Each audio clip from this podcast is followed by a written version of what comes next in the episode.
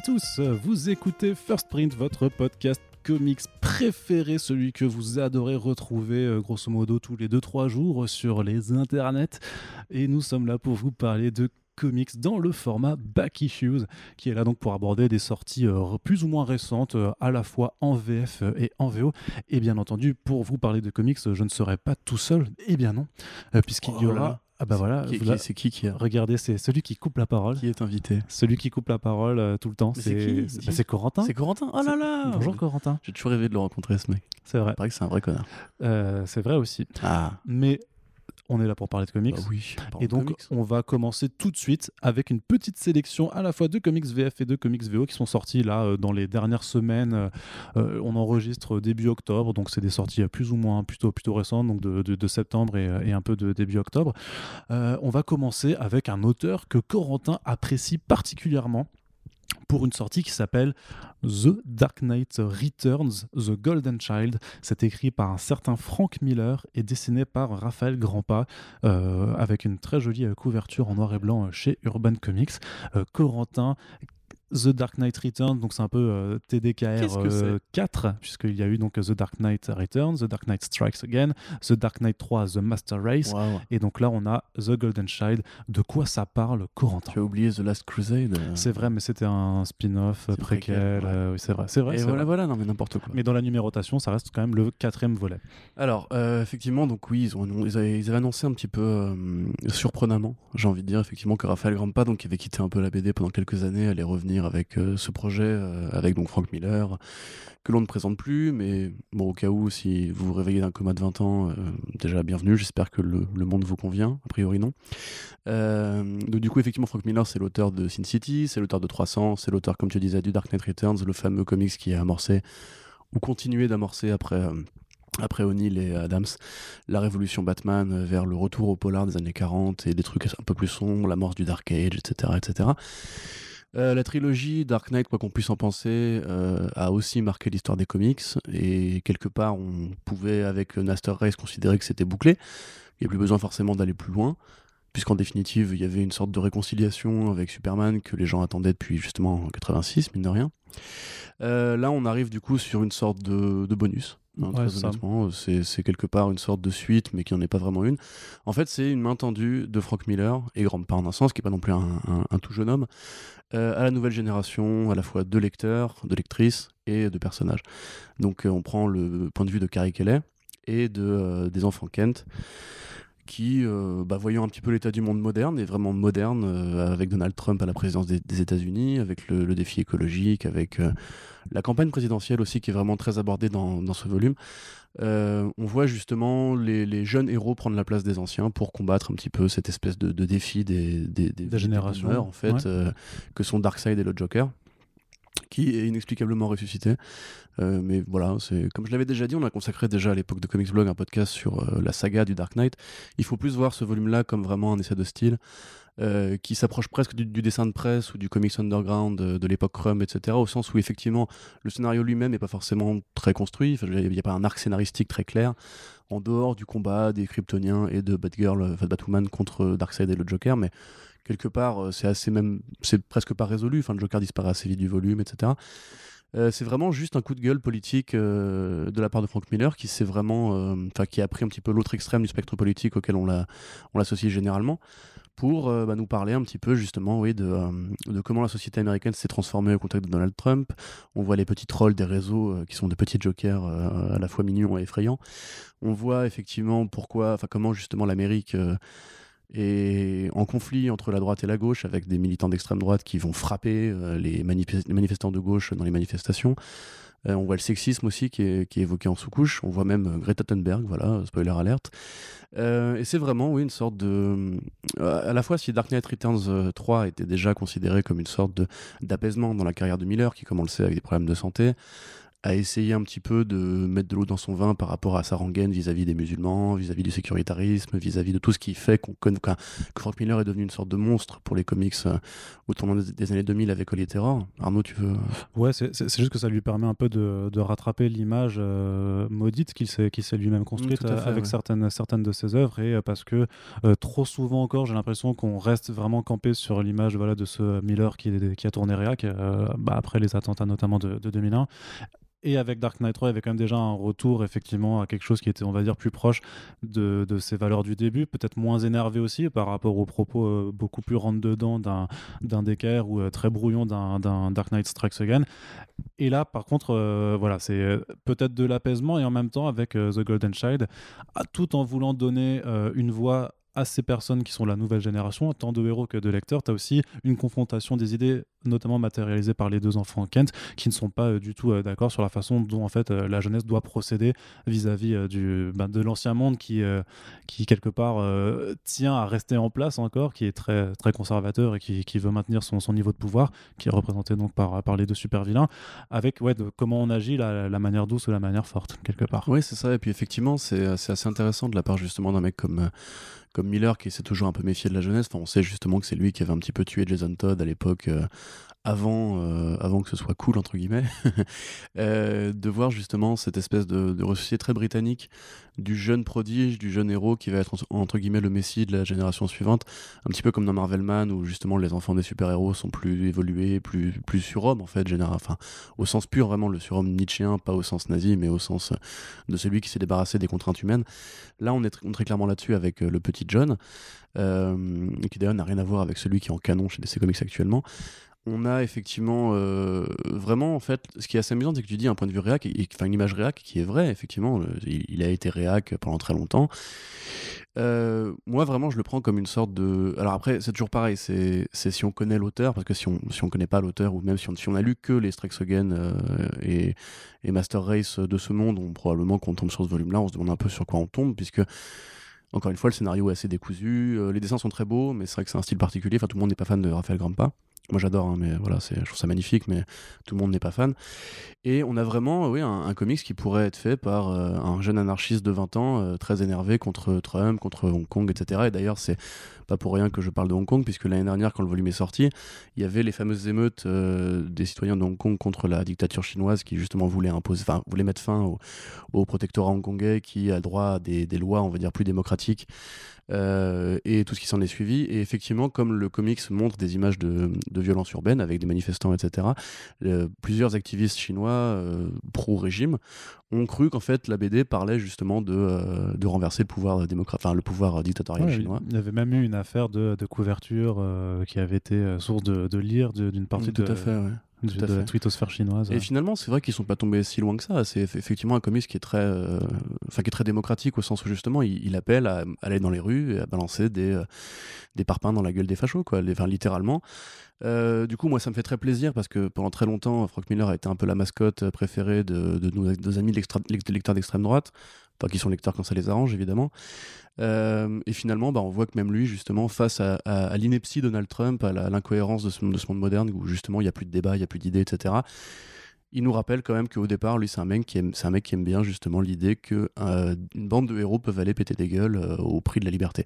Et c'est effectivement le message originel. On a vraiment fait une boucle en fait. On est revenu à l'essence originelle de Dark Knight Returns, puisque Strike Again était une sorte de coup de gueule contre Bush. Euh, mais qui était quand même matérialisé sous la forme de, du terrorisme super-héros. C'est ce que disait Batman d'ailleurs. Master Race restait entre guillemets sur une sorte de séparation entre les djihadistes et les kryptoniens et donc les musulmans. Là, on est clairement vraiment sur un truc qui parle du présent, qui est très pertinent à plein de niveaux, euh, qui est vraiment super joli. Enfin, je, pense à la scène notamment où Gary Kelly cavale après le Joker dans une salle d'arcade, qui fait très Edouard Dorisso, qui a des couleurs pleines, assez vives, etc. C'est aussi assez chargé en dialogue. Tu vois, je, je vois qu'Arnaud le feuillette. Vas-y. Oui, je le feuillette. D'accord.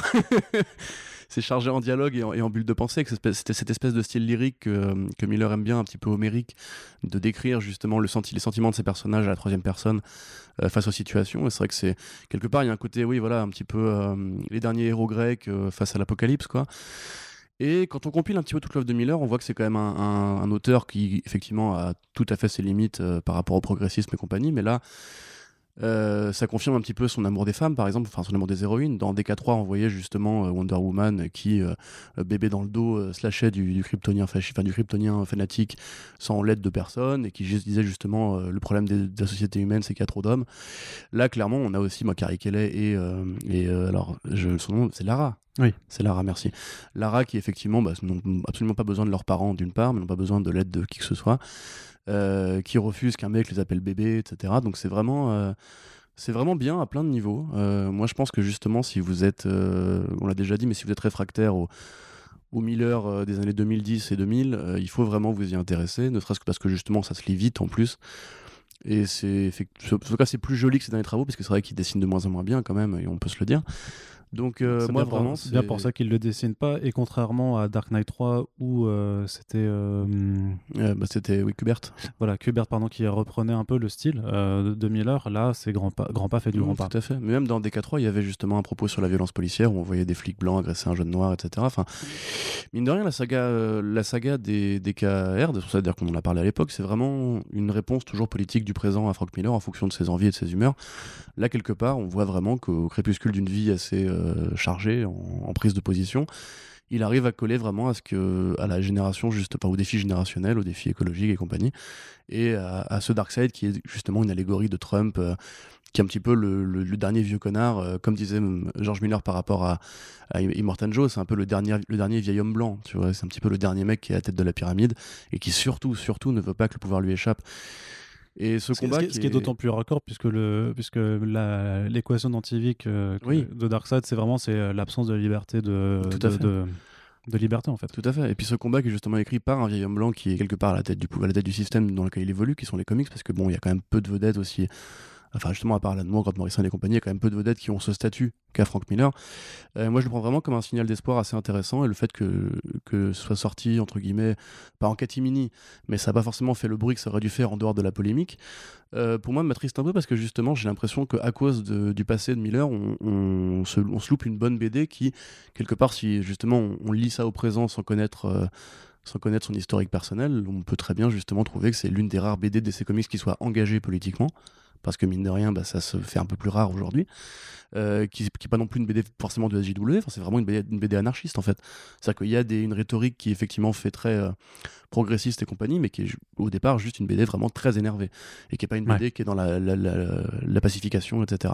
Il y a des moments un peu rigolos quand euh, Batman envoie un, pouce en l'air avec le gant, le, gant, le gant cuir de Batman, tu vois. Enfin, c'est plein d'humour, c'est vraiment bien foutu et enfin c'est plein d'humour, c'est pas que plein d'humour, mais il y a des trucs qui sont assez marrants dedans. Euh, franchement, moi, c'est mon petit coup de cœur de l'année dernière quand c'est sorti en VO et je serais ravi de récupérer le TP en VF. Euh, L'œuvre de Miller, justement, qui pourrait limite se conclure là-dessus, entre guillemets, euh, s'arrête sur une très bonne note pour moi. Mais ne doit pas s'arrêter parce que normalement il avait quand même parlé de faire un truc euh, pendant la Seconde Guerre mondiale avec, euh, avec la Trinité, donc à bah, voir. c'est là où je voulais en venir, c'est que mhm. justement ça contredit un petit peu ce qu'il a fait avec Superman et Romita, qui pour le coup est peut-être plus à droite et plus stupide et beaucoup moins.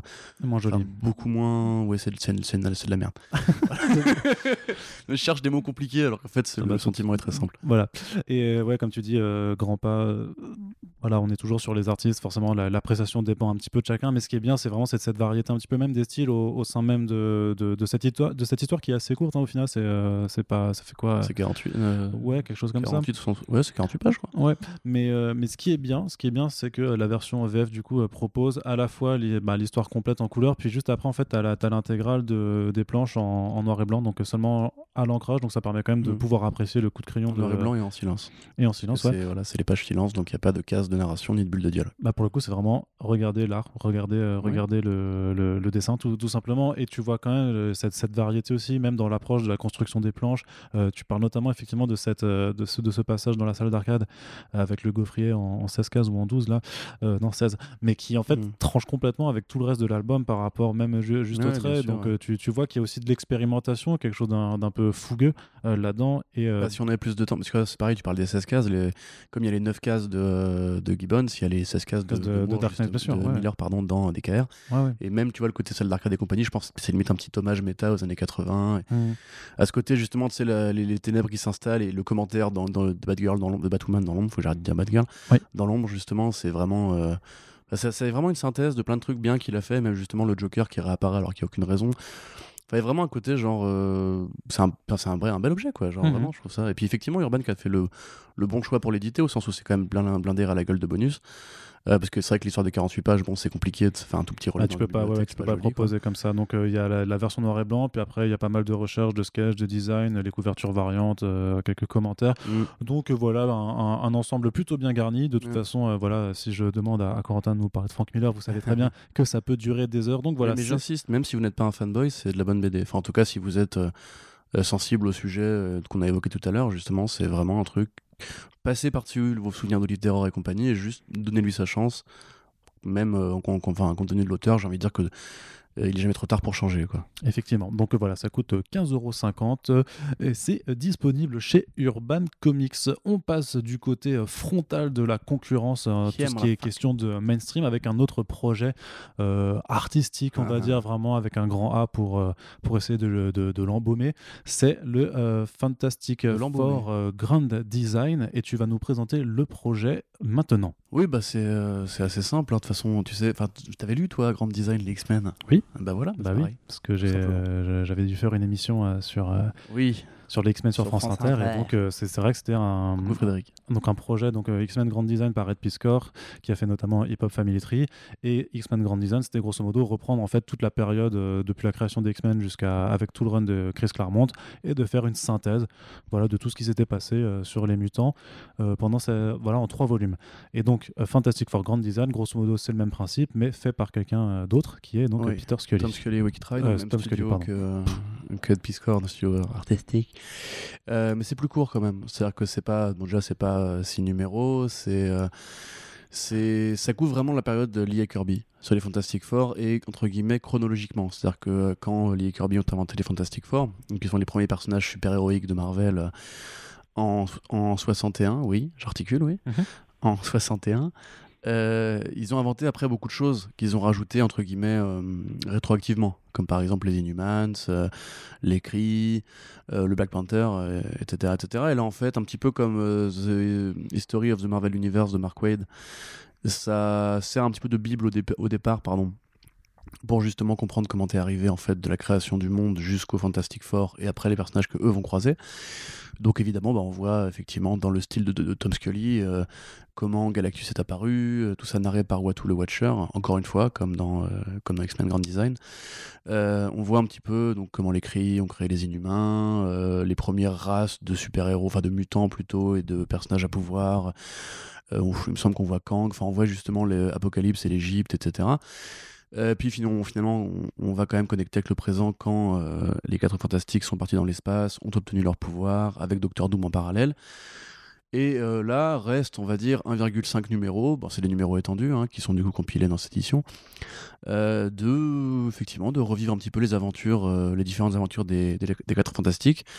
Alors la petite différence près, c'est que là où Piscor était vraiment dans, dans un travail de copiste, euh, voire même un travail de, compte-rendu en fait, c'est-à-dire qu'il prenait, il prenait évidemment des décennies d'histoire pour les faire tenir en trois pages. Là, on est vraiment juste sur une période beaucoup plus courte, mais enfin qui dure des années hein, évidemment, mais c'est vraiment la période de Lee, Kirby et Sinot, euh, l'encreur de Kirby.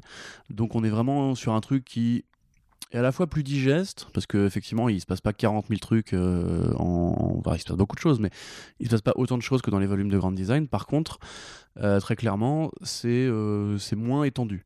On, ne va pas jusqu'à euh, ju- jusqu'à X, tu vois, typiquement pour parler par exemple du fils euh, des Richards. Euh, là, très clairement, c'est aussi un peu plus euh, dépouillé en termes graphiques parce que l'ancrage de, de Scully n'est pas du tout le même que celui de Biscore. C'est le même projet et c'est des copains, hein, de toute façon, donc ils ont, ils ont probablement eu la même idée en même temps. Mais Scully, en fait, il est connu pour être un, un imitateur assez parfait de Jack Kirby. Oui. Il avait fait notamment une série qui, dont on va pas me revenir, euh, avec un barbare dans l'espace, un petit peu à la, à à la He-Man euh, ou à la Cosmocats, qui effectivement faisait très Kirby. Et c'est là justement que tout le monde a commencé à pointer du doigt en disant Toi, t'es le mec qui fait du Kirby. Et c'est, et c'est pour ça d'ailleurs qu'il a fait une biographie de Jack Kirby euh, cette année, euh, Tout à fait. Il a aussi fait qui a du, été euh, nommé aux Eisner Awards, il me semble. Ah bah très bien, bah, bravo Thomas. Il a aussi fait un crossover entre G.I. Joe et les Transformers qui était assez rigolo. C'est un mec qui a beaucoup d'humour en fait et qui est vraiment très années 80. D'ailleurs le, le volume est parsemé de, de petits commentaires un peu rigolos. Quand on dit qu'un pharaon a pouvoir à épouser une femme invisible, la femme invisible elle le traite de pervers, tu vois. Enfin, il y a plein de trucs comme ça. Il y a aussi des changements, genre je pense par exemple quand le Black Panther apparaît. Alors à la fois c'est basé sur des, trucs assez réels que Kirby a vraiment inventé dans son volume de Black Panther. mais il y a un côté un peu genre il y a un Megazord de de, de méca euh, pantérique du Wakanda, tu vois. Donc c'est il y a à la fois un, côté un peu trahison. D'ailleurs limite j'aurais bien bien envie d'une mini-série à la Rick and Morty où on suivrait les aventures des Power Rangers du Wakanda.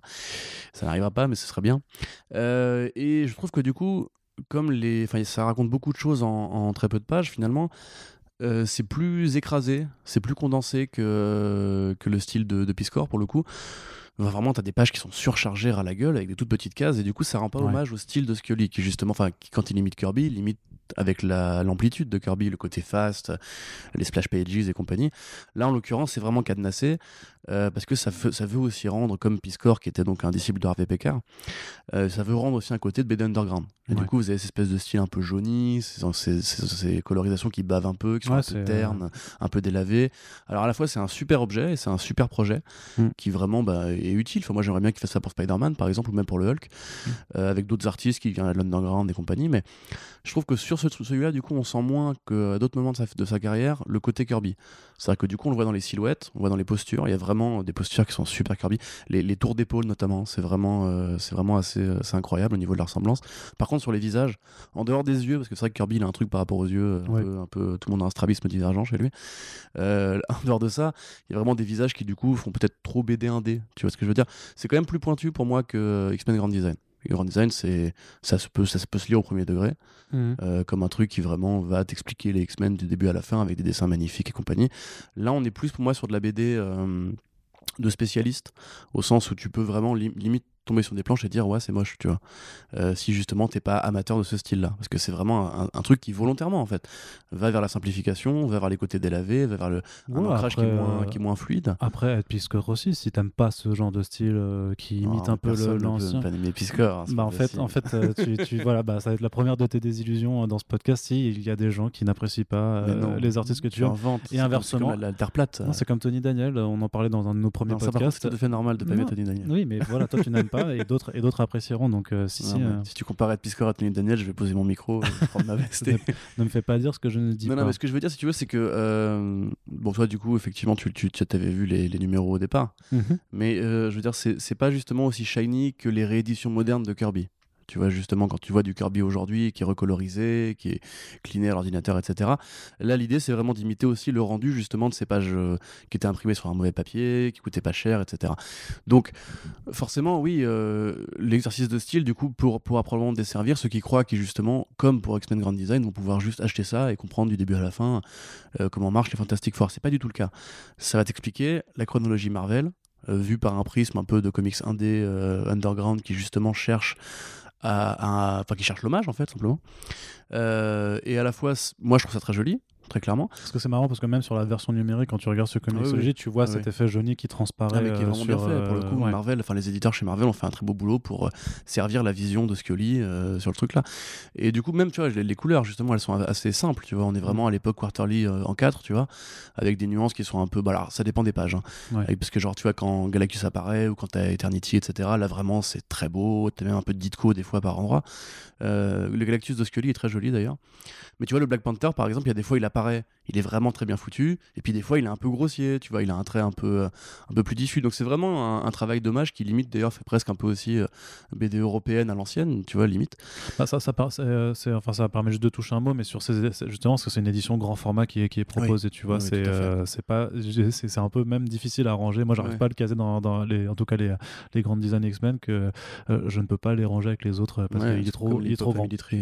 Ouais, ouais c'est énorme bah moi, pour le coup, voilà, vous, savez que j'aime bien lire en numérique. Là, pour le coup, vraiment, je conseille. Les, le, enfin, le plus grand, vous pouvez voir. Enfin, le plus grand, les pages, ça, ça se dit pas en, en français. Euh, plus grandes seront les pages, mieux sera le résultat. Parce qu'effectivement, c'est très chargé. C'est le genre, de bouquin qui mériterait son artiste édition. Euh. Ah oui, carrément. Mais à la fois, le travail de la colo est vraiment bien foutu. Donc. Euh, moi, je, enfin, vraiment, voilà, je le conseille, j'aime bien, mais juste, ne vous dites pas que c'est euh, l'équivalent, euh, enfin, que ce que j'ai dit au début en introduisant le truc, parce que c'est plus simple pour résumer, mais euh, c'est vraiment un projet qui est assez différent parce que Scully est un mec différent de Piscor, qui n'a pas les mêmes aspirations, ça, pas le même rapport aux comics. C'est que la base du projet, si il y a une base commune, un socle commun sur qu'est-ce que c'est en termes de projet éditorial et qu'est-ce que ça tente de faire un peu d'un point de vue historique et, et quel, voilà, dans, dans, les styles, ce que, ce que ça essaye de faire. Dans l'exécution, bien entendu, tu vas avoir des différences qui sont inhérentes liées à la personnalité de celui qui est derrière. Tout à fait. Pareil, dans, chez Piscor, vous aviez les espèces de points de Liechtenstein, là, dans le nom. Je crois qu'ils ont un, un autre nom, mais une espèce, de point graphique, tu sais, que tu vois Oui. dans les œuvres de pop art, pour, le, pour rendre hommage justement à Kirby qui avait inventé ça, etc. Là, pour le coup, on est vraiment sur une BD qui limite fait Golden Age, en fait, au niveau de la texture, etc. Donc, euh, c'est deux projets d'auteur. Très très clairement, c'est des BD d'auteur, même si c'est de la compilation, même si c'est de l'hommage, etc. C'est des BD d'auteur. même si c'est du mainstream, c'est une approche si d'auteur sur, euh, sur des personnages Et très honnêtement, moi je vous inciterais, déjà parce que ça reste de la bonne BD et que justement c'est assez marrant d'avoir cette espèce de lecture un peu décalée sur les Fantastic Four qui sont quand même un mythe auquel euh, Marvel n'aime n'aime pas trop toucher en règle générale, euh, de vous y attaquer, de vous y essayer pour que justement ce genre de projet par des mecs qui savent faire de l'ancien euh, de manière intelligente, pertinente et belle puisse continuer à se développer dans les années à venir. Tout à fait. Écoute, je, je suis d'accord avec toi, ça fait vraiment plaisir. ça. Notamment parce que c'est vrai qu'on est euh, connu, entre guillemets, pour être assez critique sur pas mal de, de séries Marvel ou sur la façon dont l'éditorial est géré. Mais justement, parmi, euh, entre deux, trois events un peu plus ou moins euh, pas terribles, bah, tu trouves voilà, des projets d'auteurs qui sont hyper intéressants. C'est, dans l'équivalent chez DC, ça, ça mériterait une sorte de black label, en fait. Tu vois, c'est un genre de titre qui pourrait s'exposer dans un black, dans un black label, en tout cas dans une sorte de, de gamme un peu supérieure. Et il me semble d'ailleurs que, euh, que les singles VO aussi avaient une. Ouais. Une, une, euh, une approche différente dans, dans- en termes d'objets, tu vois, parce que c'était Je pas crois qu'ils pareil. étaient, je crois qu'ils étaient oversized. euh, Enfin, Mm, dire, mm, plus, mm. c'est pas- ça oversized. Je crois qu'ils étaient plus grands. En fait, ça. Bah, euh, oui, parce qu'oversize, ça peut être la pagination. ça, voilà. Bah, quelque part, c'est aussi des numéros qui sont un peu plus grands que la moyenne. Oui, donc tout marche. Ah bah j'ai dit deux numéros, mais c'est deux numéros qui sont assez longs. Oui, hein. oui, parce que du coup, euh, oui. ça reste chargé. C'est pas une lecture qui vous prendra une demi-heure. hein, là, pour le coup. euh. Non, non, c'est ça. T'en as un petit peu pour ton temps, puisque euh, voilà, quoi, c'est 120 pages, donc c'était deux, numéros euh, ouais, de, de 60 pages Mm. chacun. surtout, comme tu dis, avoir cette espèce de quelque part d'incohérence quand tu vois justement les projets grand design par rapport à à cette quête du reboot permanent, du relaunch permanent, alors que ça c'est vraiment du patrimoine en fait. C'est Mm. vraiment, c'est, il faut voir ça comme Mais du comme David patrimoine qui moderne. fait- hein, tu vois, comme- David Fincher qui fait Manque, tu vois, pour rendre hommage à Citizen Kane. Là, c'est Scully qui fait du, du Fantastic Four pour rendre hommage à Kirby, mais qui le fait différemment, tu vois. Donc c'est vraiment des trucs qui sont rarissimes euh, chez les Big Two. À part, ouais, t'as des mecs comme Grant Morrison ou quoi qui font ça chez Batman ou même chez les super-héros en général, mais c'est vraiment assez rare et la forme est tellement particulière que on a envie d'en voir plus, tu vois. Ouais. Moi, genre, je, franchement, une saga, de, puisque le Hulk, par exemple, qui a une très longue histoire assez compliquée, j'adorais un Hulk Grand Design euh, par, par un artiste hyper à la marge comme ça. Je sais Mm. pas du nom qui me vient en tête, mais euh, si. euh, mais le nom va pas me revenir du coup. Bah non. voilà. C'est tout le problème. Michael Fiff. Voilà. Ok. J'aimerais bien. Moi, putain, même mieux, euh, la X-Force par, par Michael Fiff. Ok. Voilà. Lisez Michael Fiff sur, sur internet, c'est bien. Allez. Euh, bah voilà, donc c'était une seconde recommandation. Donc ça, c'est euh, sorti euh, chez Panini. Donc euh, Fantastic Four Grand Design par euh, Tom Scully et c'est disponible au prix de 26 euros. Euh, On vous rappelle que dans la description du podcast, il y a en général, quand c'est disponible chez notre partenaire Comic Zone, des liens qui vous permettent, ben, si vous n'avez pas peur des commandes à distance, de commander chez eux. C'est une boutique lyonnaise indépendante avec qui euh, moi j'ai plaisir de travailler depuis euh, pas mal de temps. Et euh, sans vous le cacher, si vous commandez chez eux, ça nous permet de, de nous donner un petit coup de pouce. Donc euh, voilà, comme ça, vous soutenez un libraire indépendant, un média indépendant, et vous repartez généralement avec une bonne BD. Donc euh, j'ai envie de dire, le cake, c'est beau quand même. Parfois, il y a, y des... y a des- J'ai acheté tout de suite. bah exactement. Euh, voilà, bah voilà. Bah, du coup, il quitte le podcast pour aller faire ses emplettes sur Internet. Et vraiment, ce Corentin, il est euh, dévoué. C'est c'est magnifique. N'achetez pas chez Amazon, c'est le mal. Oui, ça aussi. Euh, on continue avec Ah, euh, cette fois-ci, on, passe un petit chat peu euh, du côté indépendant. Et justement, toi qui as un chat, tu aimes les Je chats. pourrais imiter un, un chat pour moi, Arnaud. Alors, je peux te faire une imitation de chat. Effectivement, Euh, je sens que ça va être un extrait pour le podcast, Ça va être, voilà, ça va être un bonus de podcast puisque ça, ça va être coupé en vrai. Miaou. Voilà, Ah oui, je t'ai fait. C'est tout. Bah chat. attends, euh, plus long là. Les gens, voilà. non mais les gens soutiennent le Tipeee, ils veulent en avoir pour leur argent. euh. Ouais, mais non, en vrai, j'ai. je te faire. Tellement timide. Et puis voilà. Pas mal. Bref. euh, Pas mal. Du coup, je sais pas si on peut. T'as envie de te caresser. Oui, bah, si tu pouvais ne pas le faire, s'il te plaît. ça, ça éviterait de rendre ce podcast encore plus gênant qu'il enlève. Remets ton pantalon, Corentin, s'il te plaît. Merci. Donc, Captain Ginger, c'est sorti chez Delcourt. C'est un euh, titre euh, qui nous vient de Ahoy Comics euh, en VO. Donc, c'est vrai que c'est Delcourt qui ramène les publications Ahoy Comics. Ils avaient commencé avec notamment L'autre Terre de, de Tom Payer et ils vont ramener, grâce à Dieu, Second Coming de Mark Russell. Donc, c'est hyper cool. Merci les gars. Donc c'est un titre de Stuart Moore et de June Brigman, ancré par Roy Richardson et mis en couleur par Veronica Gandini. Et de quoi ça parle? Ça parle de chats dans l'espace. Ça se passe dans le futur, dans le turfu. Euh, les nourrisseurs, donc les êtres humains, ont disparu. Euh, certains chats sont devenus, euh, ont développé une intelligence et ils sont dans l'espace et ils affrontent des êtres de lumière qui s'appellent les lumens, qui sont très bizarres et qui sont visiblement pas très intéressés par le fait de laisser bah, les chats de l'espace en vie. Et donc on suit, c'est les, si tu veux, les, les tribulations d'une équipe de, de, de matous de l'espace commandée par le Captain Ginger. Euh, il s'appelle Ginger parce qu'il est tout roux, c'est un chat roux. C'est un chat roux, Et, et Dieu sait, Corentin, que tu aimes les chats roux. Tout à fait. J'ai envie de dire ça. Dédicace à Bowie, mon chat d'amour que j'aime. Voilà, Euh, une petite pensée, euh, voilà, une petite pensée euh, au petit charroux de Corentin. Et alors, euh, qu'est-ce qui se passe là-dedans? Est-ce que c'est bien, Corentin? Qu'en as-tu pensé de cette lecture assez atypique, il faut le dire? C'est Oui. c'est du Ouais. comics indé, c'est quelque chose de la SF avec des chats. C'est vraiment pas ce que tu trouves. Enfin, je pense que vous Ah, l'aurez si compris. un furry, c'est un bonheur pour toi. Ouais, non, mais c'est sûr. Non, mais voilà, c'est vraiment un titre très atypique avec un pitch qu'on qu'on ne voit pas tous les jours, ça, ça c'est certain. Le pitch framboise qui n'existe dans aucun magasin de Paris. Le, le- c'est vrai, c'est Par vrai. le je- Simpli de Buzenval, voilà, si Et- vous voulez pitch framboises. Effectivement. Et, et voilà, donc en fait, ils sont euh, à la fois en quête de. euh, Bah, c'est Star Trek, hein. enfin c'est Star Trek avec des, avec des félins quoi. Ce qui est rigolo, c'est euh, quand j'avais fait l'article. la- Laisse-moi un peu plus raconter quand même. Non On t'a beaucoup entendu dans, minutes que dans tu parles de podcast. c'est trop là, Arnaud. Mais moi, j'aime bien parler. Vas-y, vas-y. Non, non, c'était juste pour présenter. Voilà que. Bon, bah maintenant, tu as fait l'analogie à Star Trek, donc oui, elle, est- elle est évidente. C'est pas l'USS Enterprise, mais c'est. Tu cherches une blague là. bah, en fait, j'essaie de retrouver le nom parce qu'il a un nom vraiment très marrant. Le- Enterprise. euh, Non, non, c'est pas ça. Non, le, le vaisseau, en fait, si tu veux, euh, le vaisseau a un nom donné par les êtres humains, mais eux l'ont renommé et en, et en VF, ça donne quelque chose comme euh, attrape-mort griffe, un truc comme ça. C'est comme ça qu'ils appellent leur vaisseau, quoi. De toute façon, voilà, c'est en fait, euh, c'est une façon d'écrire qui est qui me fait un peu penser à un Rover Red Charlie, par exemple, euh, Ouais, pour carrément. vraiment l'appropriation d'une façon de dialoguer qui est très propre en fait aux félins. C'est-à-dire que c'est- des animaux qui sont quelque part un peu anthropomorphiques, mais qui restent des chats. C'est-à-dire que par exemple, les humains qui sont des êtres de lumière euh, ont une stratégie pour, euh, bah, pour, pour, pour les niquer, c'est euh, bah, ils mettent plein de, de points de lumière sur une surface et réflexe oblige, parce que ça reste des chats, bah, ils se jettent dessus et en fait ils Ouais, bah oublient oui. d'être aux commandes de leur vaisseau. Tu vois, c'est vraiment ce genre de choses où ils, où ils en fait ils écrivent bien des chats parce que c'est clairement, je, je, je soupçonne que Stuart Moore et John Brigman, Oui, ont des chats chez eux. Des chats, ouais. voilà, ils ont, ils ont des chats chez eux. Fait des recherches à un éco-café dans le quartier. Et donc à la fois effectivement il y a un côté Star Trek parce que ben ils essaient de fuir leurs poursuivants et de trouver un nouveau refuge dans cet espace euh, dé- désolé euh, presque post-apocalyptique dans le sens où leur vaisseau il est quand même en très très mauvais état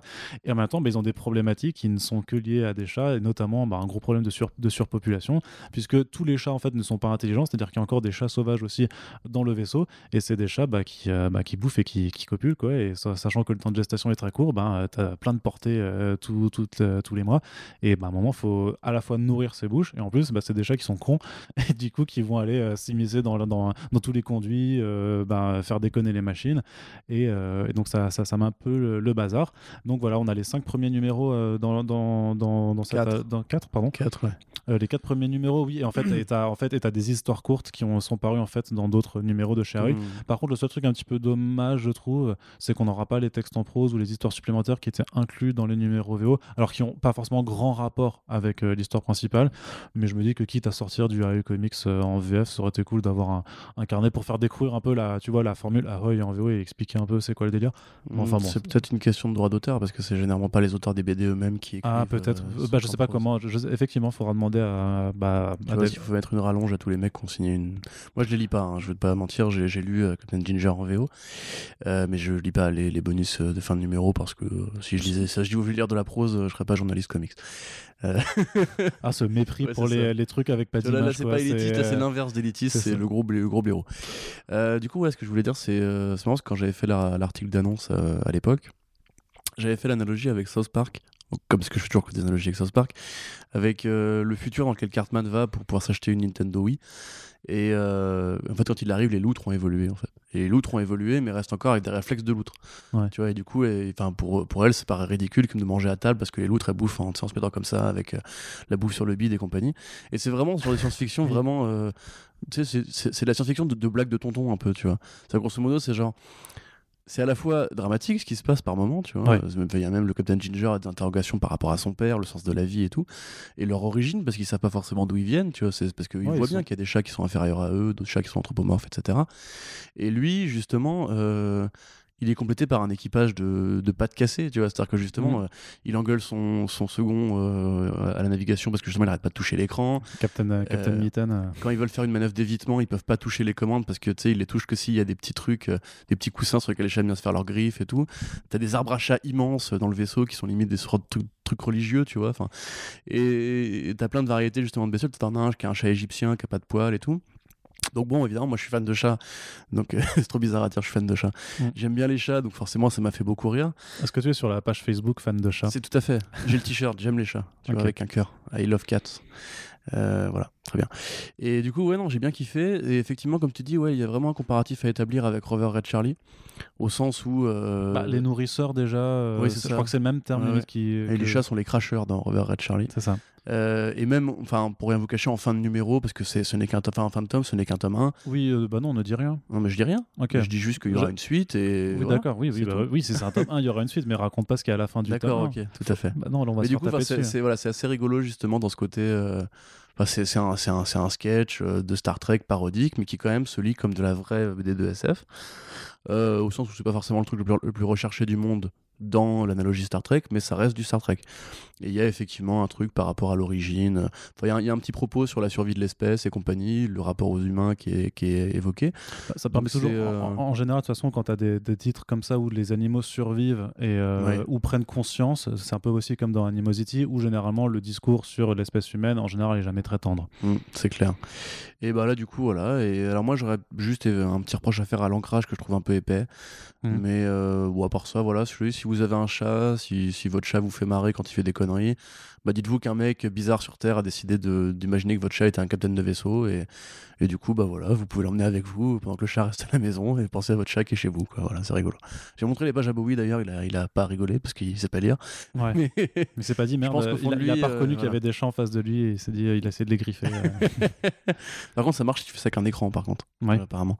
Mais euh, non, du coup, ouais, bonne BD, effectivement. Et puis c'est cool de voir que Ahoy, entre guillemets, se diversifie en proposant ce genre de projets qui, pour le coup, n'ont pas forcément l'ambition euh, de révolutionner quoi que ce soit, mais qui reste de la BD qui, qui a du mérite, euh, qui est plutôt bien faite et qui se laisse les chances de se développer dans le temps. Donc euh, voilà, bonne cam, j'ai envie de dire. Donc euh, on recommande, c'est donc sorti chez Delcourt et ça vous coûtera euh, 15,50€, voilà le prix standard généralement des albums de je pense, je pense que vous pouvez l'offrir à un, un petit frère ou une petite sœur qui est.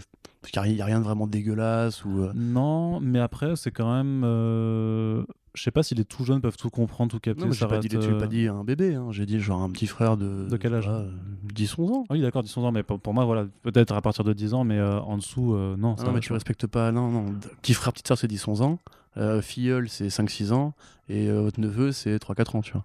Mais ça n'a rien à voir. Bah si. Mais non, tu peux, tu peux avoir des neveux de, de, de 10 ans et des petites sœurs de... Oui, tu peux, mais pas, pas chez moi. D'accord, Pas dans ma chronologie. Écoute, bah, on fera un podcast bientôt sur euh, les conceptions familiales selon Corentin, ça va être rigolo. Allez. Mais avant ça, on va parler, on va refaire un petit retour euh, chez Panini Comics avec euh, l'album La Ligue des Gentlemen Extraordinaires, Nemo, euh, ce qui nous permet de faire un deuxième point, euh, Ah, Corentin approved. Bah, on, a, on a fait un podcast sur la Ligue des Gentlemen Extraordinaires, effectivement, pendant le confinement de, de 2020. Mais là, c'est juste pour dire, parce que c'est, il me semble que c'est la première fois que c'est édité vraiment en album euh, Mhm. chez Panini, et donc en, Mhm. en France. Et euh, ça nous permet aussi ben, de valider le fait qu'à chaque fois, euh, dans un podcast First Print, Corentin ne peut s'empêcher de parler d'Alan Moore. Ah, j'ai dit Alan Moore. Allez, vas-y, pas- ça va. Allez, allez, allez, allez. Ok. Allez. Mais j'ai pas composé le programme, Arnaud. C'est vrai, c'est vrai. Mais, mais, délires. mais j'aime te faire plaisir aussi. Oh, c'est gentil. parce que sinon, parce qu'après, on va parler d'autres BD où euh, je, je serai transparent. Je dirais, Bloodshot. je dirais cette BD, Corentin, il a dit j'aime pas ça, j'en ai rien à faire, je veux pas en parler, gna gna gna. Là, tu l'as lu du coup? Hein? Tu l'as lu? Bah non, Donc c'est vraiment juste pour faire plaisir? c'est juste pour te Ah, faire plaisir. ça- ça Et justement, pour que tu me le sauces, je, dois, je, je l'attends pour moi pouvoir en parler sûrement à, à l'écrit d'une autre façon. Mais euh, je veux que tu me sauces dessus. Euh, Corentin, la Ligue des Gentlemen Extraordinaires, Nemo, donc un spin-off de, euh, bah, de cette Ligue des œuvre euh, voilà, majeure de, de Alan Moore et Kevin O'Neill. Tout à fait. Euh, alors, effectivement, c'est une trilogie de courts romans graphiques qui font pareil, je crois, un truc comme 48 pages ou peut-être 60 pages. Enfin, je ne vais pas trop m'avancer. Pour vous résumer ça très simplement, donc dans la Ligue des Gentlemen Extraordinaires Century, le capitaine Nemo originel meurt de sa belle mort, et c'est sa fille, euh, Gianni, qui récupère euh, les rênes du Nautilus et qui va partir à l'aventure. Et justement, on a consacré euh, dans le, le grand, enfin la grande pause qui a précédé justement la, la sortie de The Tempest, donc le dernier volume dont on avait parlé avec euh, Douglas et Océane, et toi. il y a effectivement donc ces petits volumes. J'aime bien ça. Et toi Parce que voilà.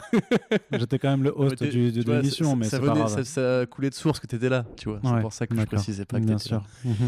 Euh, donc effectivement, euh, il y avait donc ces, volumes-là. Alors c'est toujours aussi méta au sens où pour ceux qui ne connaissent pas la, la, Ligue des Gentlemen Extraordinaires, ce sont des récits qui euh, imaginent que l'ensemble du monde de la fiction populaire évolue dans le même monde. C'est-à-dire que Sherlock Holmes est dans le même monde que le Capitaine Nemo, qui est dans le même monde lui-même que Arsène Lupin, qui est dans le même monde lui-même que Rouletabille, etc., etc.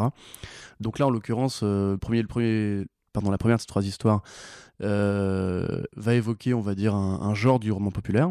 La deuxième, un autre genre, et la troisième, un, dernier genre. Donc la première, en l'occurrence, on part sur un truc qui est un hommage à la, littérature de, euh, de Lovecraft, par exemple, avec notamment Les Montagnes Hallucinées, mais pas que aussi euh, The Thing, par exemple, enfin le, le film de Carpenter, si vous ne le saviez pas, était un roman au départ. Parce que Les Montagnes Hallucinées, en fait, n'était pas un récit si original que ça. Il a marqué l'histoire parce que c'était très bien écrit, parce que c'était grand, et parce que c'est le début du mythe de Cthulhu, etc. Mais Euh, quelque part... Alors, euh, historiquement, c'est pas les débuts, mais. euh, Oui, vas-y. Non, non, non, non, Docteur S. H.P. oui, Lovecraft. Oui, oui, mais on en parlera peut-être dans une autre Bah, je, émission. ouais, ouais. je serais- je serais- Un truc les euh, qui s'appellerait les. Comics, par voilà, exemple. par exemple. Voilà. Voilà. Mais tout ça pour dire, grosso modo, que euh, effectivement, ce, ce genre de l'exploration de l'Arctique euh, était quelque chose qui était assez répandu à l'époque, et donc on, met le Gianni Nemo dans une situation qui va la, permettre, enfin permettre pardon, d'évoquer un petit peu ce genre littéraire, avec tout un tas de personnages d'aventuriers, explorateurs, etc., euh, qui viennent de différents bouquins.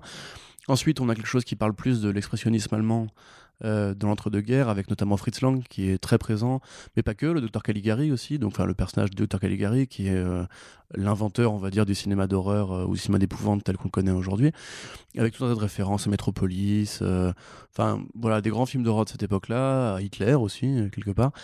Et on se termine justement sur quelque chose qui est plus sur le cinéma d'ex- d'exploitation, sur le dictateur aussi, et sur tout ce qui est les films façon la Louve nazie. Enfin, comment ça s'appelle le truc euh, Ilsa, Ilsa, la, Ouais, la. Louve des voilà, cette espèce de genre de film de série Z où une nana à gros nichon euh, se trimballe au milieu des nazis qui sont en fait Ça, encore en vie après la C'est la guerre. nazi-exploitation euh, slash érotisme avec Voilà. ce rapport de dominance un peu SM justement. Voilà, c'est ça. Tu veux que je te raconte une anecdote ultra intéressante qui n'a rien à voir avec les comics?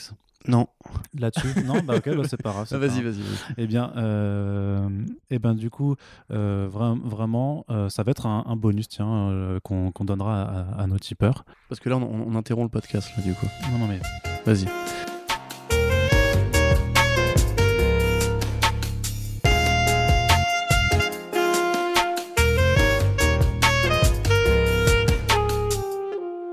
Voilà, donc cette anecdote qui a été enregistrée euh, juste entre temps, qui sera disponible pour nos tipeurs. Donc, euh, franchement, ça vaut le coup, c'est de la plus-value de ouf, Ah oui, les non, gars. non, si, les euh, gars, Vraiment, euh, et là, vraiment, c'est ça même. peut changer votre vision du C'est même pas lié aux contreparties, on se dit que voilà, c'est un bonus euh, qui est spontané, donc on l'offrira euh, spontanément euh, à, à- à nos chers, à nos chers amis euh, sur, sur Tipeee. Bref, euh, du coup, parle-nous, revenons sur, sur la BD, Ouais. euh, avec tous ces référents donc, euh, que culturels que, c'est tu évoquais. compliqué, effectivement, d'en parler. Il y a aussi, je voulais en parler vite fait avant qu'on qu'on parle sur les à la Louve. Excuse-moi. Euh, de tout ce que le côté euh, cinéma d'exploitation à la Russ Myers, tu sais, La Vallée of the Dolls, euh, et tous ces films un petit peu où il y a des nénettes en bikini qui se baladent et compagnie. Donc, c'est effectivement compliqué de tout compiler parce que c'est trois histoires qui sont courtes, mais qui, encore une fois, à chaque fois, ont énormément de référents, etc. Il faut vraiment lire ça avec Wikipédia ouvert pour voir qui est qui, euh, euh, comment s'intercalent les choses. Et puis ça prépare aussi The Tempest, puisque c'est là qu'apparaît l'île, l'île de Nemo, Nemo Island, euh, avec le personnage très fort que dont tout le monde se souvient. Euh, moi, j'ai vraiment, enfin, je trouve ça, euh, comme d'habitude, génial, mais c'est, c'est, c'est assez difficile, effectivement, de lire ça from scratch si on n'a pas lu la Ligue, la Ligue auparavant. Ouais, c'est sûr.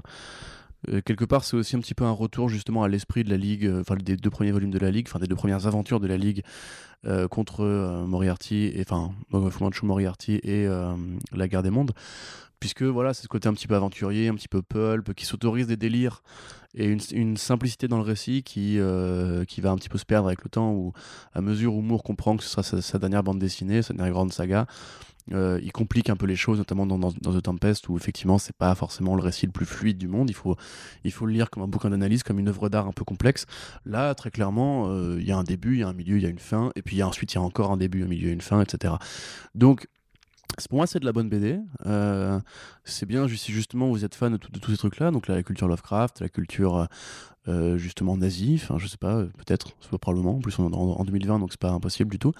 Mais euh, voilà, il y, a plein de trucs super cool euh, à trouver là-dedans. C'est si bien dit. Ce qu'il faut dire, c'est les, les, dessins de O'Neill sont vraiment extraordinaires quelque part, c'est assez dingue de se dire que ce mec qui a commencé sa carrière dans les années 80 a toujours un tel coup de crayon, euh, parce que c'est assez récent, hein, euh, ces trucs-là, c'est les années 2010. Euh, a toujours un tel coup de crayon après tout le temps qui s'est passé. Moore, justement, fait un truc plus digeste et plus fluide, donc quelque part, c'est aussi bien si vous aimez l'humour plus straightforward et qui justement s'amuse vraiment. Là, on voit qu'il s'amuse avec euh, ces petits personnages, ces petits clins d'œil, ces petits caméos. Le monde des nazis, par exemple, enfin le monde de la deuxième histoire qui est inspiré de Metropolis est vraiment magnifique à regarder. Enfin, l'architecture est géniale si vous aimez l'expressionnisme allemand, pardon.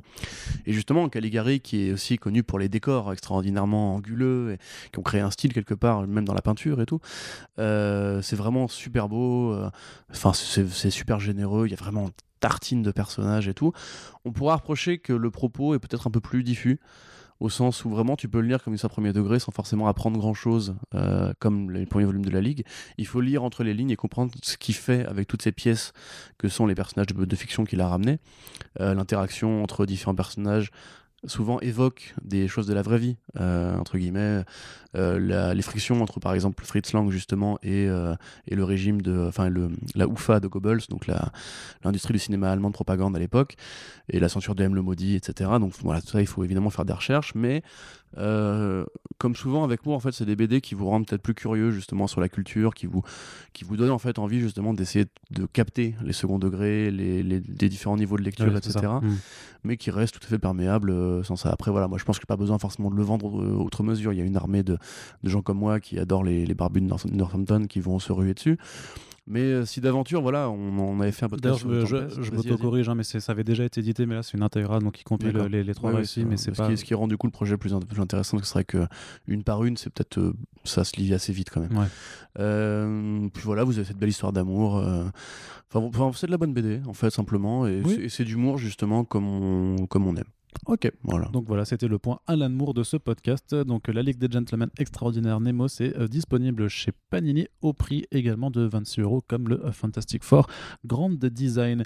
On fait du, un tour du côté de l'indépendant en français avec euh, une œuvre qui est publiée chez Aquileos, qui est une réédition en fait en intégrale d'une série qui s'appelle Giant Days.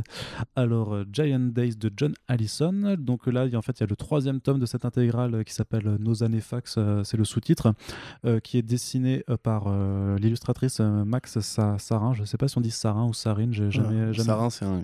Tu me dirais, ils disent Sarine pour le gaz aussi en anglais, donc dans toute, la, toutes les prononciations, c'est bizarre. Voilà, donc euh, Max Assarin qui, qui avait débarqué sur ce titre, euh, qui a une histoire éditoriale assez, assez riche et assez complexe, parce qu'à la base, c'est quand même un truc qui est auto-édité, que, que John Allison en fait dessine lui-même, euh, et je crois que ça même ça, ça démarre d'un web, c'est d'un web comique, avant que ce soit repris, le, le, succès aidant par Boom Studio, et notamment dans leur imprime Boombox, qui était un petit peu bah, leur imprint jeunesse, tout, tout, simplement, ou Young Adult plutôt que vraiment mmh, jeunesse, parce que c'est ouais, vraiment clairement du, du comics, on va dire... tranche de vie bah, tranche de vie, oui, mais type aussi dans la tonalité young adult, euh, vraiment, vraiment quoi. Et donc euh, là, c'est Max Arène qui dessinait depuis le numéro 5, 6, 7, non, à partir du numéro 7 de, mémoire, c'est elle qui dessinait la, série. Et donc, euh, de quoi ça parle, Giant Days bah, Corentin, vu que tu l'as lu, tu, tu, vas nous en parler. Bah, ça parle de, des années fac d'un trio de meufs qui voilà qui passe une belle vie tranquille. Ah non justement la, vie la, vie des années la vie des, des, étudiantes justement ne bah, n'est pas aussi euh, facile que ça c'est vrai que moi je suis pas du tout un expert de cette BD, de cette BD là. Après c'est un vrai phénomène d'édition aux États-Unis. Euh, ça a vraiment justement ça, ça parle à ce lectorat qu'on évoque parfois justement qui est pas forcément très euh, très BD mais euh, qui du coup bah, ce genre de lectorat qu'on essaie de séduire aujourd'hui avec les projets de de d'essais machin kids du young adult effectivement avec de la romance les groupes de potes les galères de l'humour aussi. Enfin, c'est assez. C'est hyper drôle. En fait, c'est vraiment très drôle. Donc, on, suit voilà, ce, trio. Donc, c'est Esther, Suzanne et Daisy, euh, qui sont toutes les trois euh, roommates euh, qui, et qui sont à, la fac. Et en fait, c'est vraiment une série qui. Oui, mais moi, je fais de l'anglais si je, si je. Sorry, sorry, go on. Tu as raison. Et en fait, c'est vraiment que c'est une série qui euh, qui se suit de façon très chronologique avec vraiment le cycle des saisons qui se passent et d'une année universitaire en année universitaire et vraiment l'ensemble de la série euh, qui est maintenant euh, résolue se, conclut en fait par la remise des diplômes à la fin de, de leur université. Donc, ce qui est bien avec cette compilation en, en intégral, c'est qu'ils reprennent vraiment un suivi chronologique par semestre limite ou par, par trimestre plutôt, puisque voilà, ta première année, ça avait commencé avec hiver, première année, enfin automne, hiver, et là donc on est dans le troisième volume qui est première année printemps.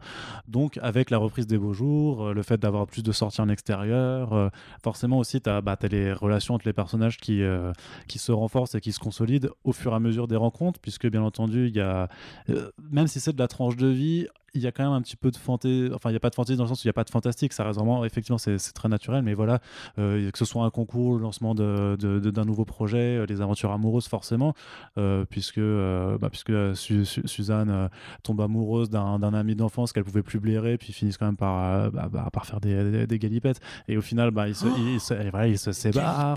Il y a Esther qui, est, qui a un comportement qui est plus, on va dire, qui, qui, justement en fait a du mal à se poser avec quelqu'un, mais qui est, voilà, qui est un peu l'archétype de la, de la nana un peu sexy, euh, donc euh, qui euh, ah qu'est-ce que je, perds mes mots du coup, bah, qui enchaîne les conquêtes sans jamais pouvoir réussir à se poser, donc ça lui fait d'autres bails sentimentaux. Daisy qui est plus à la recherche de sa sexualité, qui découvre assez vite bah, qu'en fait qu'elle est lesbienne, mais qu'elle essaye quand même de voir si elle pourrait pas aimer les, les, garçons. Donc voilà. Bah, après c'est vraiment le chose sur le, le, le, passage à l'âge adulte, même si c'est pas non plus complètement des adolescentes.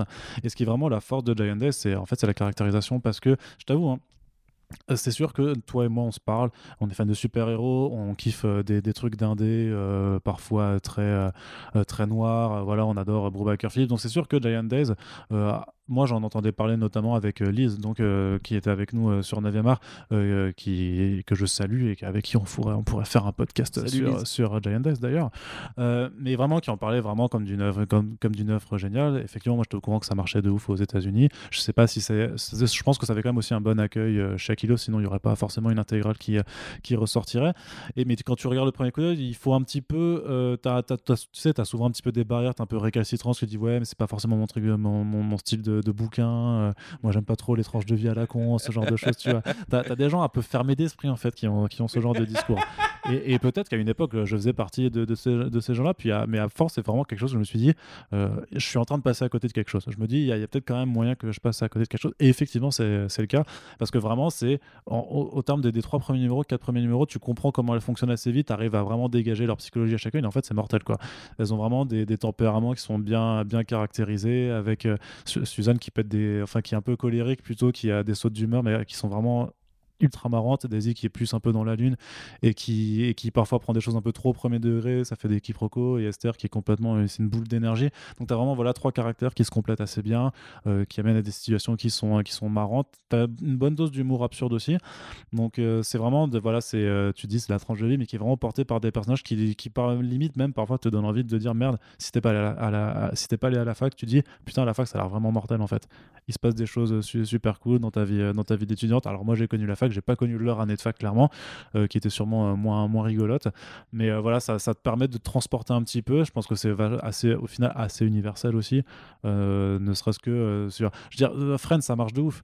Donc il n'y a pas de raison, tu vois, c'est vraiment un peu dans, dans, dans, dans cet esprit-là en fait. C'est, hein, comment? bah, Friends, c'est une série aussi de tranches de vie, c'est juste une bande de potes qui, qui, qui, vivent une vie, tout, tout simplement. Oui. Bah voilà. Ouais, Et Friends, ça cartonne. Ouais. Et il y a plein de séries tranches de vie comme ça où, euh, où en fait tu suis juste le quotidien de personnes. JND ça cartonne aussi. Oui. Tu dis comme si genre c'est bizarre que Friends ça marche alors que JND ça marche pas. Ça marche très non, bien. Non, en fait, ça, oui, c'est plus par rapport à toi qui, euh, qui, qui, fait partie de ces gens qui font. Oui. J'aime pas les tranches de vie. Parce que Friends c'est drôle. comme ça. Hein mais, c'est drôle aussi. non, mais je provoque sciemment. Tu, tu provoques non, vraiment, c'est vraiment, c'est aussi une question de temps. Tu sais, quand je vois la, longueur du truc. Euh, puis on a du boulot, y a, il, faut, il faut entre guillemets suivre les super-héros parce que c'est c'est notre taf entre guillemets. Mais non mais ça m'intéresse. C'est juste euh, moi je suis pas forcément je pense le, premier client. Effectivement. Enfin bref je dis absolument pas que c'est pas bien hein. bah j'espère bien. Au contraire, j'incite euh, tout le monde justement à découvrir. Effectivement, ça peut varier justement un peu des Batmaneries euh, et compagnie, etc. Comme, comme Captain Ginger, justement, c'est il faut être ouvert aux nouvelles propositions. Et puis ça, effectivement, c'est un truc de toute façon qui va arriver en VF, pas que pour Giant Days, mais ce style justement, comme tu dis, qui est plus universel et qui parle à un lectorat qui est pas forcément euh, les mectons qui ont grandi avec Tortue Ninja et Power Rangers, euh, c'est aussi un des aliens de la bande dessinée parce que bah, simplement il y a des gens qui s'y convertissent comme ça et peut-être qu'après ils bondiront vers autre chose ensuite. Mais euh, tu vois, moi je comparais ça plutôt à Harry Potter. Tu vois, y a Harry Potter, il y a plein de gens qui lisent parce que la magie, parce que les, les matchs de Quidditch et compagnie.